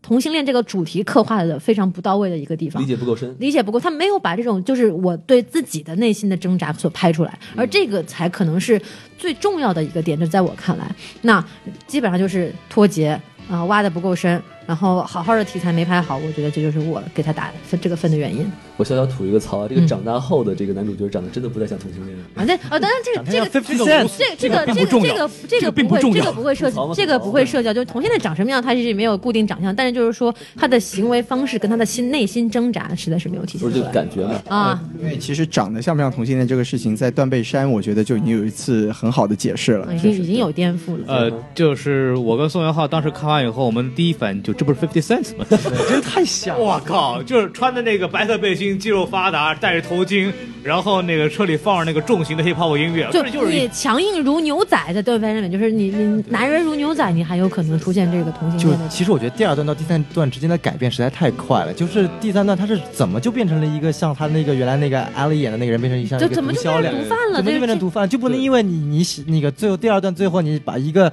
椅子砸了那个同学之后送进少管所了，你长大之后就变毒贩了。就对就第一段到第二段，第二段到第三段之间都很脱节，对这个人物的性格转变以及身份转变都很不清楚。嗯，然后我就跳过，我觉得你刚刚你们说的差不多，然后徐子老师说吧。嗯啊、那我那我简单说两句吧，就是因为啊、呃我跟那个小宋老师的那个观感是相反的，就他应该是本身期望值很高，所以就反而给的分就低了。我本身对这部电影的期望值非常的低，嗯所以我看完之后就整体来说这部电影还是有打动我的点。然后我觉得刚才大老师和小宋老师讲的，就是他们他在情节上有很多。呃，就是过于突兀的转变，我觉得这是这部电影本身他就想这么做，但是这种这种东西就是你你接不接受它，也是跟跟我当时说《罗曼蒂克消亡史》是一样，就是你接不接受它，这个是一个个人的感觉。我觉得在这里面没有什么问题。这部电影对我来说最大的问题还是，就是我觉得它。它要不然就像像小宋老师说，你要不然就很苦大仇深的去表现它这个话题性非常强的标签，要不然你就索性就不要就逃离掉它。但是像这部电影，就是它有点，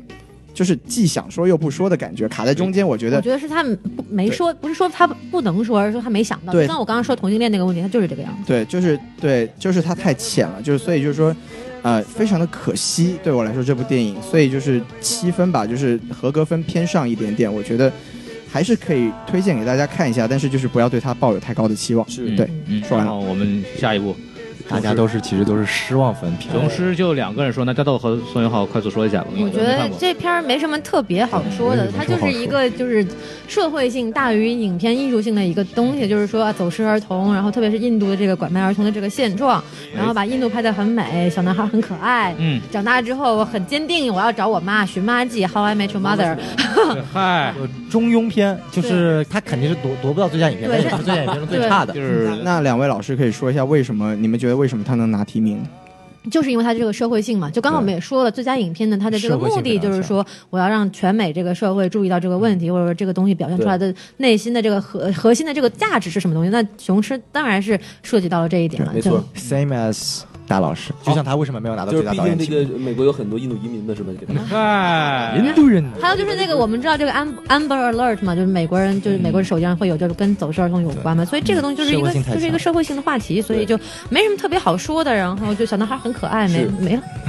呃，来你说樊篱吧，啊、四分儿又是我是吧？呃，大老师对，你我说刚。刚在改编剧本的那个奖项那里已经说了，就是对《樊篱》这个是一个剧本改编的灾难，是哦就是呃是非常糟糕的作为一个电影剧本，嗯因为它呃，当然你也可以理解为它是一种创新，它是一种实验，啊对舞台剧的致敬，它都可以，但是在我看来，它就是很糟糕的嘛。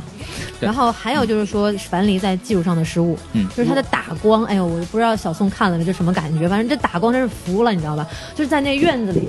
在那院子里，这天一会儿是阴天，是散射的那个光，一会儿太阳又出来了，就而且是而且前后一两句话，还不是说我说了一会儿，然后太阳可能慢慢出来了，这个可以。但是你前一句话还是儿子说话呢，下一句话打到爸爸回应这句话，哗，太阳就就就嗨就亮了。然后呢，过一会儿打回去，儿子嘿又黑了。我真的是很服气哎，我觉得这个还有包括这个影片，它这个分辨率都不一样，有的镜头它那个特别特别沙，然后特别噪点很高，然后过一会儿又高清了。哎呀，我真的是我看着我觉得。就单从技术层面这点上来说，我就很出戏，因为你看电影就是看它的画面啊，你画面一会儿光不对，一会儿噪点不对，一会儿清晰度不对，你怎么看呢？哦，这是硬伤啊，听起来这是我觉得这是很硬伤的东西，所以说我给了四分。但是我为什提么名这么回事儿？这个就我不知道，就政治正确吧，可能就为什么我给的分儿是四分儿，然后反呃那个什么隐藏人物给了两分儿，隐藏人物是我觉得从。价值上非常可怕的一部电影，所以我给他打的这个分儿是绝对有情绪因素在的。是但是樊篱这个分呢，这个四分呢，就是一点儿他都不吃亏，他他他主题没什么问题，他他内容也很好，嗯但他就是拍的差，嘿，他就是拍的差。我怎么说呢？就是呃，我我肯定的是他打光，包括这些技术层面，他肯定是不优秀的。就我没有看到大老师这么急，我没有看到有这个分辨率还有问题的问题，我没有看的这么仔细，可能是因可为能我是跟我看的影院也有关系啊。对，但但是是我觉得影院一般不会在同一个影片上出现这样的问题。是嗯，呃，当然了，因为这是等于说是是丹泽尔华盛顿第一部自自导自演的影片嘛。哦，呃，怎么说呢？就我很肯定，就是他导演功力还是不行。当了这么多年演员，你还是好好做你演员去吧。就是别想拿奥斯卡最佳导演了，学大本了，啊真是的。但是呢，我有个我觉得问这部影片最主要的问题在什么？你那些硬伤我先不说，他这个就哦剧本不行，还是剧本不行，嗯，嗯就是他这个台词儿太多了，而且小宋老师东北口音动画都的气出来太多了，了，小宋老师一上海人，东北口音都气出来了。忒多了，而且就多了而且就是很多没有意义的，不是说没有意义，就是太多，那是怎么说？就是太多，就是给完全给黑人，也不是说完全给黑人，就是太小众的一部影片了。嗯而且怎么说呢？就是他不光对观众很不友好，而且他对本身也就是他这个台词写的就给他的本身影片。质量就提高不上去，一部曲局限在一个小场景，语言过多，没有情节冲突，直到最后来一次大爆发，而且是全靠 Viola Davis 演技冲上去。我感觉这次华盛顿丹泽华盛顿也表演到真的好不到哪里去，是嗯所以那次演员公开我真的是搞不懂。所以这是我给他的整个看法，就是这部影片纯粹是因为我作为一个编剧或者作为一个导演视角来说，是一部很就是导演和编剧非常差的，就就是可以说他这个剧本没有改编好，对吧？不，我们不拿它改编不改编的元素，它这个剧本本身就很 差。我没看过他这个舞台改编的也不好，对本身也不好。对本身我不那知个道舞台剧也不好，是吧？我没有看过舞台剧，我只知道它不管作为一部改编剧本还是原创剧本，它这个剧本本身就是不好的。 OK，嗯啊得水。 啊，我就要说驴得水的事儿。嗨，呃，那个我我你说完了是吧？呃，樊梨是这样子，就是我给五分儿的第一点就是我完全不知道他在干嘛，我完全不知道他在干嘛。就是我就听一个中年黑人老大爷他絮絮叨叨地说他自己多么牛逼，然后我你们的生活来之不易，你们得你们得给我跪下这种感觉好，嘛，然后就忆苦思甜，这真的就是我靠，干嘛、啊、这是对吧？就是你本身也没怎么了不起，你还教育别人，我当时就疯掉了。然后就是你还话那么多，对，而且他这个人物的价值观很有问题，就是说你曾经努力了失败了，但是你凭什么不让你儿子努力啊？对啊，这然后你你你辛辛苦苦一个人把这把这家撑起嗯来，那你老婆不辛苦吗？你凭什么出轨啊？对，后来这所以后来有一段那个那个女主角爆发的那个一段对东西嘛，对然后你还出轨，这前段时间前前半部那么伟光正一个人，后来对出轨啊，了，就人人人设也是崩了。我觉得人设就是说人渣不要紧对，但你人设崩了，这个就是电影的失误了。你们又剧透了，啊你说什么林丹啊？这是不是反正这对，然后后长得面没林良帅，还有他什么，他那个侵吞了他弟弟应该有他的房子，哇，这哦我、靠，就是那你前面把他设成那样干嘛？就是我没有搞明白哎那这他个那人物个就是一逻个辑很的。讨厌的人，就是你他一个人他干嘛渣呢的自我修养是吗？人渣的本愿，对，就拍出来干嘛？就这是是他让有我什么好拍的，我就不明白这个。对，我对，说不定他在黑人历史上有相当的文化基础或者有对这方面的东西，但是我们真的不对了对解。对我们可所能以 get 如果到有这个了解的听众朋友，可以跟对我们在评论下面我我提一下我。我也许就是说黑人黑人们在丹泽华盛顿这个人渣身上看到了自己，哦，就这样，哎哎哎哎哎哎哎哎，这是这是针对的。哎，可以了，可以了，哎，可以了，可以了，可以了。其实这有些少数族裔的这种逻辑和理论，就是有自我，就我若我有理的这种这种理论，我们是非常的不理解的。啊，好好然后好，换收下一个。收收收，赴汤蹈火，赴汤蹈火啊，赴汤蹈然火。后我没看过，反正大豆修道老师和宋老师说吧。我们三个打的分很平均，七分、七点五、七点五啊。我我承认这部影片非常好，节奏非常好，拍的非常好，但我不知道为什么它能提名最佳影片，因为它给我感觉不是一部符合最佳影片的东西，它就是一个很好的一部片子，但这是它符合不了，就相当于像《血战钢锯岭》一样，嗯哼，嗯，不符合最佳影片这个范畴。我就很简单地这么一说，它它的其他的艺术成分，我毋庸置疑非常好。嗯哼，因为因为因为大老师非常喜欢这部电影，所以我先说吧，就是啊、我给的是七点五分，就是说，因为我没有像小宋老师的标准是符不符合这个这个最佳影片，就但是小宋老师说的我非常的同意，就是这部电影从节奏、从从就表演、摄影各种角度来说，这部电影都非常的好看。 OK 但是它其实它作为一部西部片来说，它没有任何的突破，它就是一个现代场景下的一个挺好看的一部西部片，就是。嗯、我会推荐大家去看，但是我也不是很理解为什么它会成为最佳影片的提名，就这样。嗯，就是我也没有说我特别喜欢，毕竟我分数摆在那儿，七点五分也不是很高的一个分。就是说前面就是好看，这就不用提了啊。然后，但是我觉得这部电影它唯一存有一有一点点的利益所在，就是这部电影本身格局不大，我们大家应该是都承认的，但是它本身有一点点利益在于，就是说就是怀旧嘛，就是对于这个逝去的黄金年代的这么一个描述跟追忆，就像那个慢慢地哎， 对，就比如说，比如说那个警长，他这个年纪肯定是经历过这个牛仔啊，包括这这辉煌的这个时候的。那么他就想说啊，我现在作为一个警长，你看那个落魄的小镇子，然后人们之间就是就是现在的社会，我们洛杉矶或者说纽约都已经这么发达，然后德州的一个小镇还是那个样子，跟整个现代社会的脱节。因为我们在看电影的时候是可以感受到这样的东西，就是比如说银行的监控系统就非常低级，然后包括收银台都是这种抽屉的，你知道。但是但是你你看细节会觉得说，哎，难道这是一个上个世纪八十年代的电影吗？但它不是，它是一个现在的电影。嗯所以说，唯一出现一点的社会的这个利益，可能就在于此啦，就包括就是说，呃，可能中下这个劳工阶级和这个整个美国社会发展的这么一个脱节，嗯然后就主要是在这一点上。我我补两句吧，就是其实这部电影还有一些小细节的设定上是很有意思的，就比如说在那个呃，就是目击证人明明可以指证这两个劫犯的情况下，他们站在了劫犯的一边，就是因为他对于对于抢银行的人，他们是觉得是一种英雄式的存在，就是还是有一点现实的一些讽刺的意义在嗯。对对对，所以这部电影就是说怎么说呢？我觉得它是部好电影，就除了它整体的啊、呃节奏什么的之外，它还是有一点点有趣的利益的，就是还是那句话，就是推荐大家去看。它有，但是不够好，就这么简单。啊，而且我也还有一点就是，其实我觉得这部影片的 production design 确实也做的哦，对啊它它的整个西部风情渲染的非常漂亮。对，而且它是处在这个现代的环境里面一个对设定的，所以其实我对这部影片本身还是特别喜欢。嗯，我们都很喜欢，但是都觉得它嗯，在最佳影片上，呃，嗯嗯，好的，好我们下一个终于压轴，重头戏，呃，终于拉不拉不拉烂的，拉拉拉烂的拉烂的，呃，拉拉地狱买买提啊，就是 好，我们开始说这个片子，然后那我先说吧，啊，我首先就是第一点就是对我，我站在一个呃低层次的普通观众的角度来讲，这部片子的娱乐性非常强哦，啊，这个对我来说，首先它是好看的，是而且是赏心悦目的，而且对我来说，我不太看歌舞片的观众，我理论其实是我第一次正经的去看一部歌舞片，让我觉得这个电影是让我很满意的，也让出乎我意料的好看，啊、这是我就快速把我这个说了，然后先让你们说吧。嗯好嘞。我的那个看法跟孔老师差不多，就是我以前也没怎么看过歌舞片，但是当就是一开始啊，他们开始跳舞的时候，我心想，我靠，开始跳了，开始唱了，然后一看，哎，还挺好看。嘟嘟哒哒哒，啊不，不是那个，不是那个，好了，可以可以可以可以可以，不是那个，不是那个啊。然后，然后最后一点就是，就是我想说一点，就是，呃，他讲的是一个，就是应该算是异地恋的一个感觉，就是但是没有成功嘛。然后呢，就是，王老师带入了自己。哎，我就就自己很有感触嘛，因为我总有一点，哦，我们要哭了。就是就是嘴，谁都结婚了，不不仅仅是这一点，完了，我们透露了嘉嘉宾的私人信息了。哎呀，可以了我，结婚了，可以剪掉。就不仅仅是这一点，就是他还表示了一种，就是他们两个人都希望能追求到幸福，幸福就表示两个人在一起，但同时他们两个人要追求梦想，所以就往往就是追求梦想和获得幸福，它会有一个冲突。他们他们选择什么是看看个人了，所以这让人很有感触。然后呢，就说到这一点，我就很有很有一个意思的故事，就是说我我跟我一个朋友，就是大概是认识五年前之前的一个朋友，他也看这这个电影，然后我说这电影特别好，他说电影好烂啊，然后我说哎我觉得挺好的呀，然后他就说王王浩，我怎么觉得？你怎么会喜欢这个电影？我觉得你变了，然后我就觉得很惊讶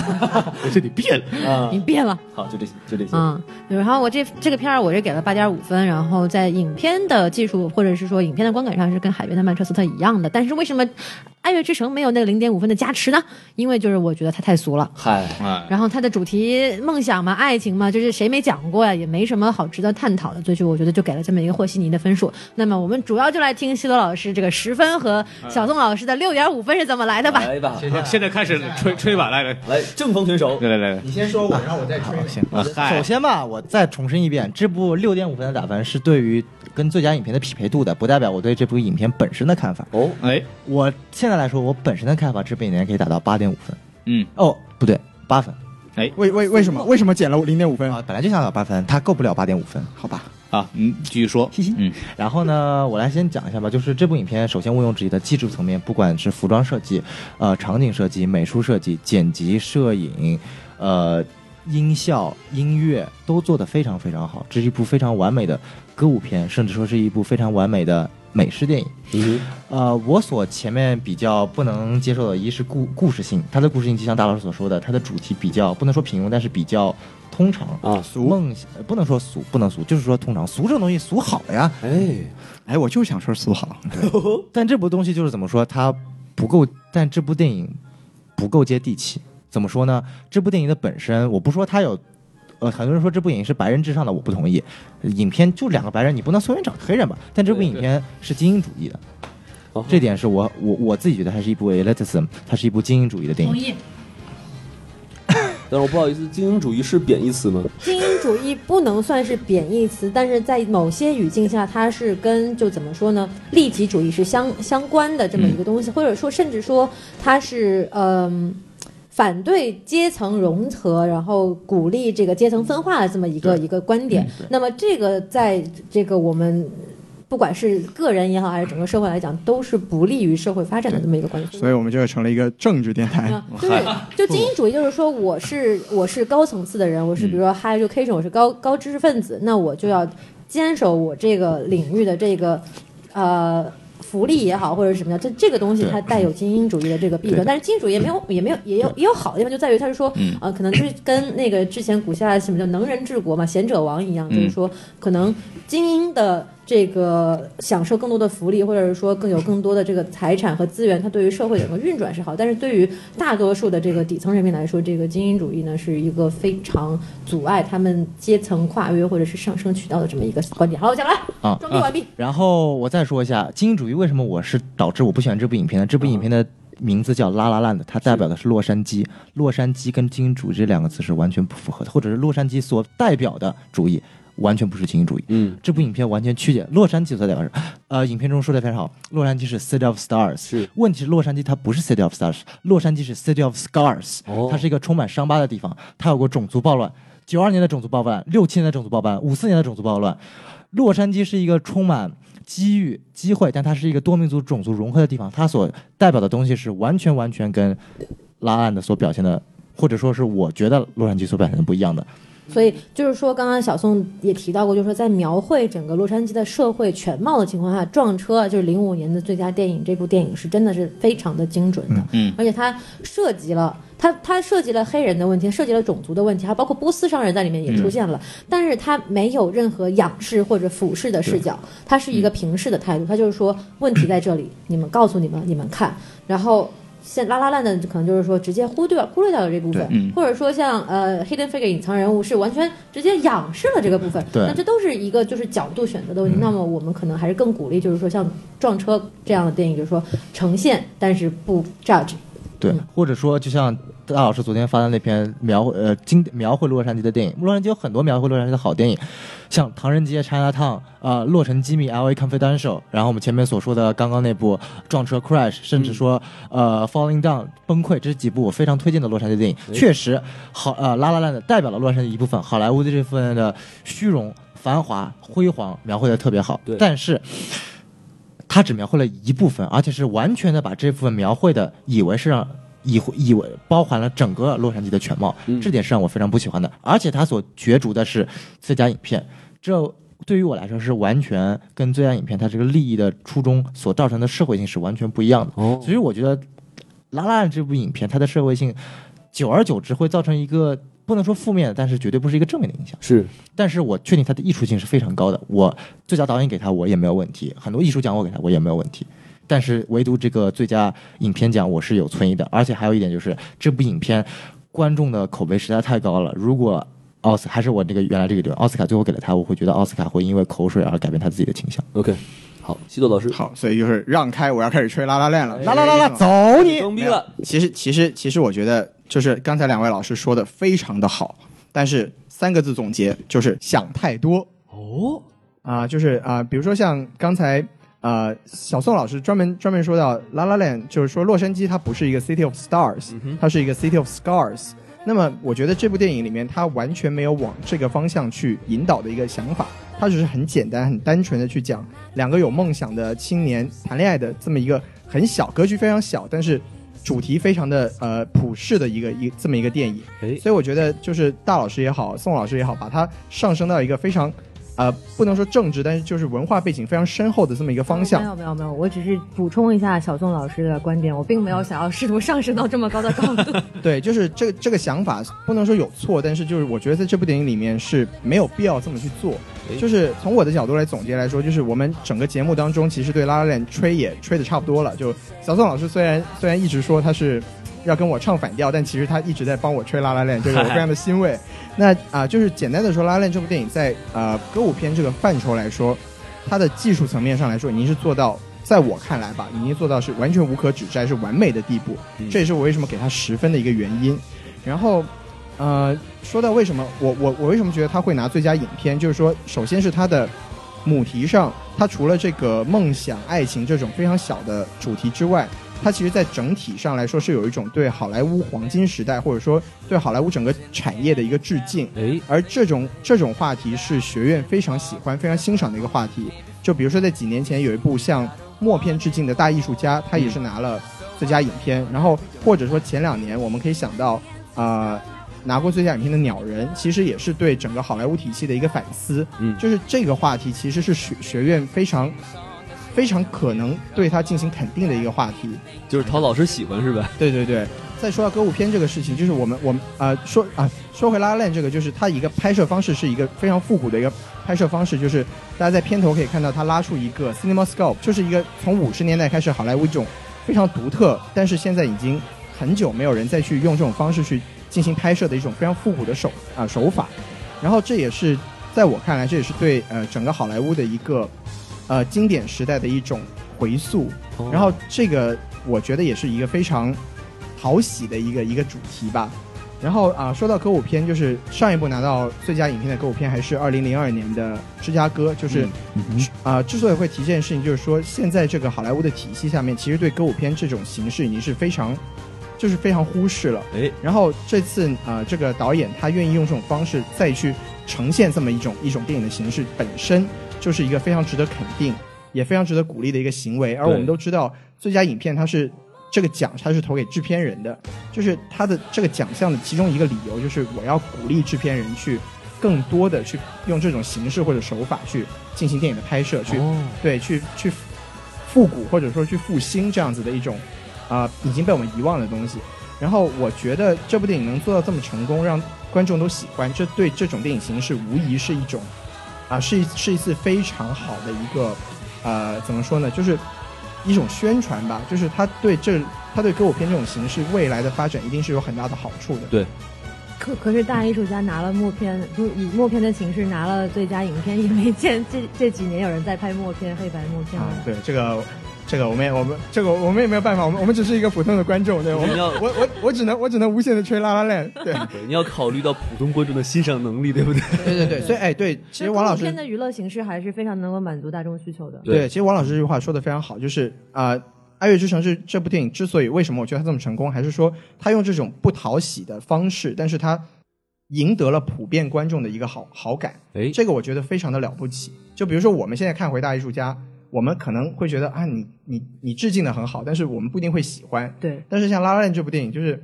我不需要有一个非常深厚的一个电影基础，但我依然可以对这部电影，我依然可以欣赏它，我依然可以爱上它。这个我觉得就是它非常了不起的一点。 但是这个这个 committee 会不会觉得就是，哎，这个电影喜欢的人人民太多了，我们这个逼格不就不够了吗？所以我们这个奖就不能颁给这样的电影。嗯、这个也是有可能的。但是从另外一个角度来说，就是今年的九部最佳影片的候选中，没有就从我的角度来说，它没有一部是真的可以拿出来把其他电影全部都给扫平的。嗯，就是换个角度说，就是《拉拉链》它也许不是不是完美的，但是今年没有比它更好的选择。哦，就比如说我们说到呃大老师和宋老师都非常喜欢的《海边的曼彻斯特》，对这是一个这是一个丧逼的故 事，就是这这种东西，学院他他可能会很喜欢你这种那种这种方式，但是他一定不会去欣赏这种主题。哦，然后月光男孩从我的角度来说，就是如果他真的去以黑人同性恋这种政治正确的标签去作为他的主要卖点的话，他说不定赢面还比较大，但他是偏偏又没有这么做。对，然后那部电影整体来说格局也是偏小，所以就是说在比较的情况来看，我还是觉得《拉拉 n 的这个胜算是最大的。嗯，我还想起来最后还说两个，就是算是旁证吧，就是是对一个就是说，《拉拉 n 是拿下了十四项最啊、奥斯卡提名，这个是追平了奥斯卡历史的。的奥斯卡历史就是之前的《彗星美人》和《泰坦尼克号》，嗯他们是双双拿下最佳影片的。没错哦，对，这是这是一个证据支持吧。然后还有一个比较没有什么重量的，就是说刚才提到大艺术家，香港的艺名是《声光梦里人》，啊，然后他拿下了最佳影片。是然后《拉拉链》这部电影，香港的译名是《星光梦里人》，所以我说，哎，就是，哎，这个有这么点意思好牵强吧啊？对，有这么点意思吧？哦反正它不合适，对吧？这个对是强行上，哎，反正就强强行装逼嘛。人家对从声光上升成了星光哎，没这错还不能拿吗？是不没是？错，反正就是总本结来只能说听呢见，，现在能瞧见了，那你瞧瞧对吧哎，对，反正嗯，就总结来说，就是首先我对这部电影是非常的欣赏，我非常的喜欢，我给了它嗯十分的满分。其次就是从今年这个，不管是影片的质量来说，还是说整体的环境来说，我觉得《La La Land》在我看来是毫无疑问会拿下今年最佳影片的这个电影。哎说完了，好谢谢。好，这个比较的好。就是说，刚刚邱老师都说的很好，我都很同意。但是我就想，就是补充一点，就是说，大家其实可以看今年的提名影片也好，提名导演也好，其实都是非常年轻的。像我们刚刚之前提过，说这个沙泽勒，他叫什么来着？达米安上达泽勒米安·沙泽勒，他如果拿了最佳导演奖的话，那么将是奥斯卡史上最年轻的一届奥斯卡获奖导演。哎，那就可以看得出来，就是说学院它其实这个整体风格上，因为奥斯卡这几年这个收视率也不断下降，关注度也不断下降嘛，所以说他们希望能够通过就是接近普通观众，然后接近年轻观众这样的方式，能够让学院重新焕发生机。但是嗯学院又难免的像西多老师刚刚说的那样子，就是缅怀自己的黄金时代，就比如说我发给大艺术家这样的影片，通过最佳影片。然后今年如果是拉拉烂的话，那也肯定是不排除有致敬啊、怀旧这样的因素。所以说，就觉得现在奥斯卡这个东西吧，虽然说它在这个整个电影界的地位还在，但是它整个评奖的这个方式以及它商业运作上是挺撕裂的，就是我能感觉到从过往几届奥斯卡的提名和获奖来看，反正。奥斯卡这个东西，江湖地位，大家自己嗯嗯看着办吧。这个东西，说实话，颁奖还是一个看影响力的一个东西。而且说实话，因为当年在奥在这个学院这个组织举举办起来的时候，只是为作为一个行业内部的一个交流和润滑剂的作用，然后通过不断的这种关注啊，慢慢成长起来，变成一个现在一个全球性的这一个，它已经成了一个秀了嘛。所以就是嗯对我觉得，就是学院现在就是奥斯卡现在对自己定位不清，他又想说我摆出学院的这种专业的姿态，嗯但是又想讨好观观众，然后获得更多的这个收视率也好，或者更多的关注度也好，反正就是说他自己现在想清自己到底要干什么，我是这么觉得的哈。对，这个我觉得就很像任何一门艺术成长史，它到了一定的程度以后，想返璞归真，拉回到本来那个东西已经拉不回来了，因为这个观众也好，环境也好，之前的钱的因素也好，它已经收不回去了。对，这个任何一个走向商业化的内容都有这样的问题，但是这也没有办法。对对他们应该学学中国，再也回不去了。他们应该学学中国的智慧，什么叫闷声发大财？哎呦喂，王老师我就我一生啊不要磨，不要磨。那我就再那我就再再吐大老师一句槽，就你是说大老师这个装逼已经装到了学院之上， 这个让我让我这个以装逼为生的人感到非常的恐 慌这。是我们我们星光梦里人，我们是一个装逼上去学了习小组，我们对是一个对装逼然后学嗯习，小然后组就是补一句，就是大老师说今年的整个提名非常的年轻呢，我觉得还有一个很客观的因素，就是今年成名的大导确实都没有什么特别出彩的电影。对当然《对萨利机长》没有入选最佳影片是有一点冷门吧，但就嗯也就仅此而已。对然后沉默又太晚了，可对能有对这对，种问题。沉默是公关太实了，这对个，这这是个另外一没有回事儿 办。法嗯，对，就就是总体而言，就就就最后一句就是说，奥斯卡它也不是不是那么回事儿，就大家也别把它它它它当回事儿，就是对对它也是一个对商业运作的东做西。人嘛，最重要的就是开心。瞧啊瞧，哎，下嗯那个面呢？下面给你吃。那宋元浩有什么要说的？嗯，我觉得前面两位老师说的都很有道理啊。但是有一点我想说，西多老师说，你前面说我们说拉拉烂的这个这个点过于上升到政治因素了。其实我觉得我并不是上升到政治因素，而是在往呃整个社会或者是它这个文化方向走。而对于我来说，奥斯卡最佳影片的评判标准之一，很大的标准之一，其实就是它的社会和文化带来的冲击力。所以说，还是我原来这个看法，我不认为啊，《拉拉烂》的是一部烂片，甚至我觉得《拉拉烂》在整部影片单纯是影片的层面来讲，是一部蛮好的片子，但是我觉得它还是并不符合奥斯卡最佳影片这个 category 这个范畴。嗯，其实说到最佳影片这个范畴，我想聊一聊奥斯卡。怎么说呢？呃，我们今天聊了一期节目，都在聊奥斯卡。那么，奥斯卡对于电影界的人来说重要性其实有多大呢？其实我们想，嗯，每个电影界有不同的职位，对于每个职位都有自己呃颁布给这个职位的奖。我们有专门给美术设计的奖，我们有专门给摄影的奖，呃，我们有金球奖专门送给导演，我们有 Screen Actor 的呃演员工会的奖专门送给表演好的演员。但到今天这个现现在这个境况是所有的影片，不管是主创、导演、演员，还是一系列的分工，甚至制片，他们都在为一个奥斯卡的最佳影片而争取。对于他们来说，他们已经不仅满足他们获得自己 category 所获得奖，而是去争夺奥斯卡最佳影片这个称号。我觉得这一点是我们值得反思的。因为这几天我自己在 L A 呃的影院，还有我这边的专业环境，其实我发现了一个很有趣的现象，呃，提提名奥斯卡最佳影片的这个影片，最近在 L A 的免费放映次数是越来越多了，而且主创都会过来。很明显的一点就是为了宣传他们的影片，甚至造势，为了让他们获得奥斯卡最佳影片的机会更多。其实，嗯，当然说我不是说这种现况不好，但是我觉得，作为电影工作者本身，更好的应该好好去把这部电影演完。如果他这部电影的本身能够让观众觉得特别好，或者说能够影响共鸣，不管是拉拉烂的所带来的这种爱情梦想所给人带来的一个憧憬，还是《哈贝的曼彻斯特》带给所有在生活中经历痛苦的人一种释怀，或者是一种共鸣，甚至说《月光男孩》给所有在社会上遇到不公正的人带来的一种解脱而言，它都是一个非常好的一个电影体验。我觉得电影工作者当他做完这个这步已经可以了，而去再去追求这个很多的奖项，甚至说对于自己来说只是一个虚名，而并不是一个特殊去称赞自己的奖项，这种需求我觉得是华而不实的。也就是说，这是我对于整个。其实说白了，我们聊了一期奥斯卡，但对于奥斯卡这个东西的本身，却有很多可以思考的范畴。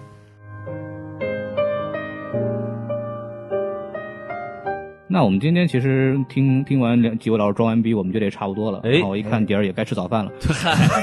太晚了，然后录凌晨了都。我都录了好几个小时了。反正大家听的时候，那个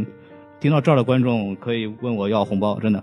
然后那个我们今天聊差不多，然后大家可以因为这么多奖项都讲了一下，然后我们讲到最佳影片了，大家也可以稍微的总结一下，就是我们每个人认为自己的最佳影片应该是什么。哎，然后从我开始吧。好嘞啊，我先说，我肯定还是我首先我站拉拉烂的啊，对对，因为。对，我觉得就是，嗯虽然说我的那个，我理解 committee 的这个这个口味肯定是以专业的角度来去评判的，但是我特别希望是有一部观众很爱看的电影能拿到这个奖项。电影总是拍给观众看的，如果这部片子观众很喜欢，然后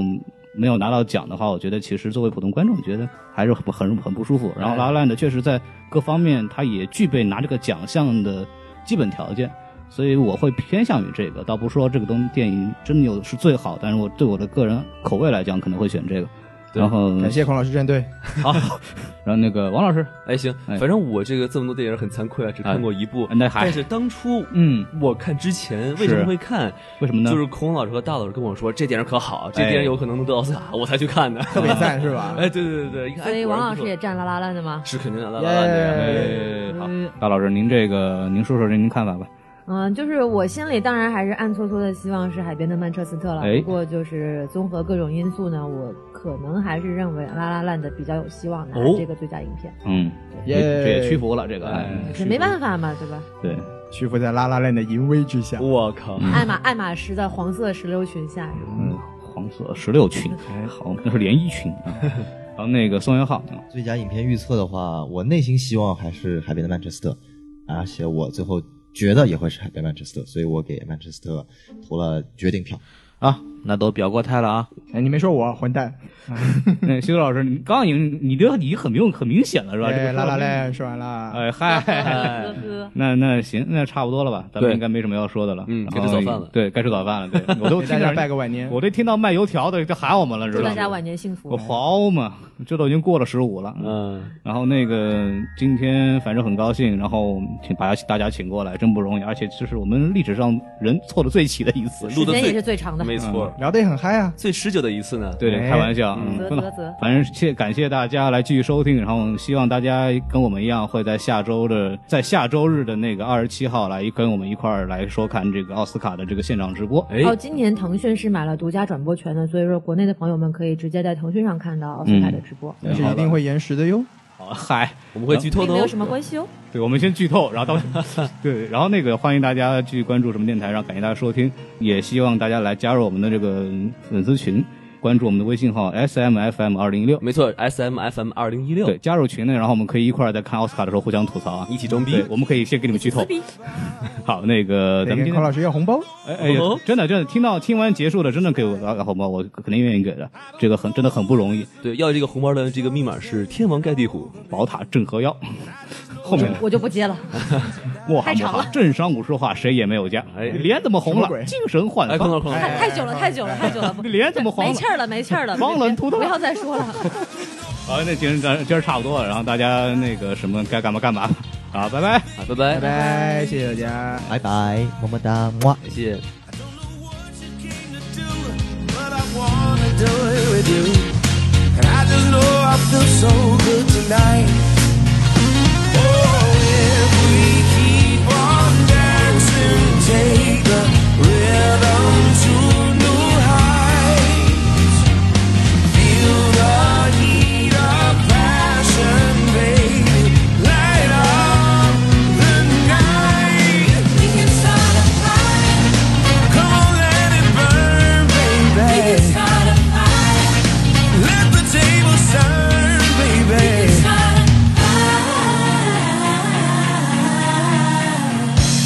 I just know I feel so good. Don't you know I feel so good? I just know I feel so good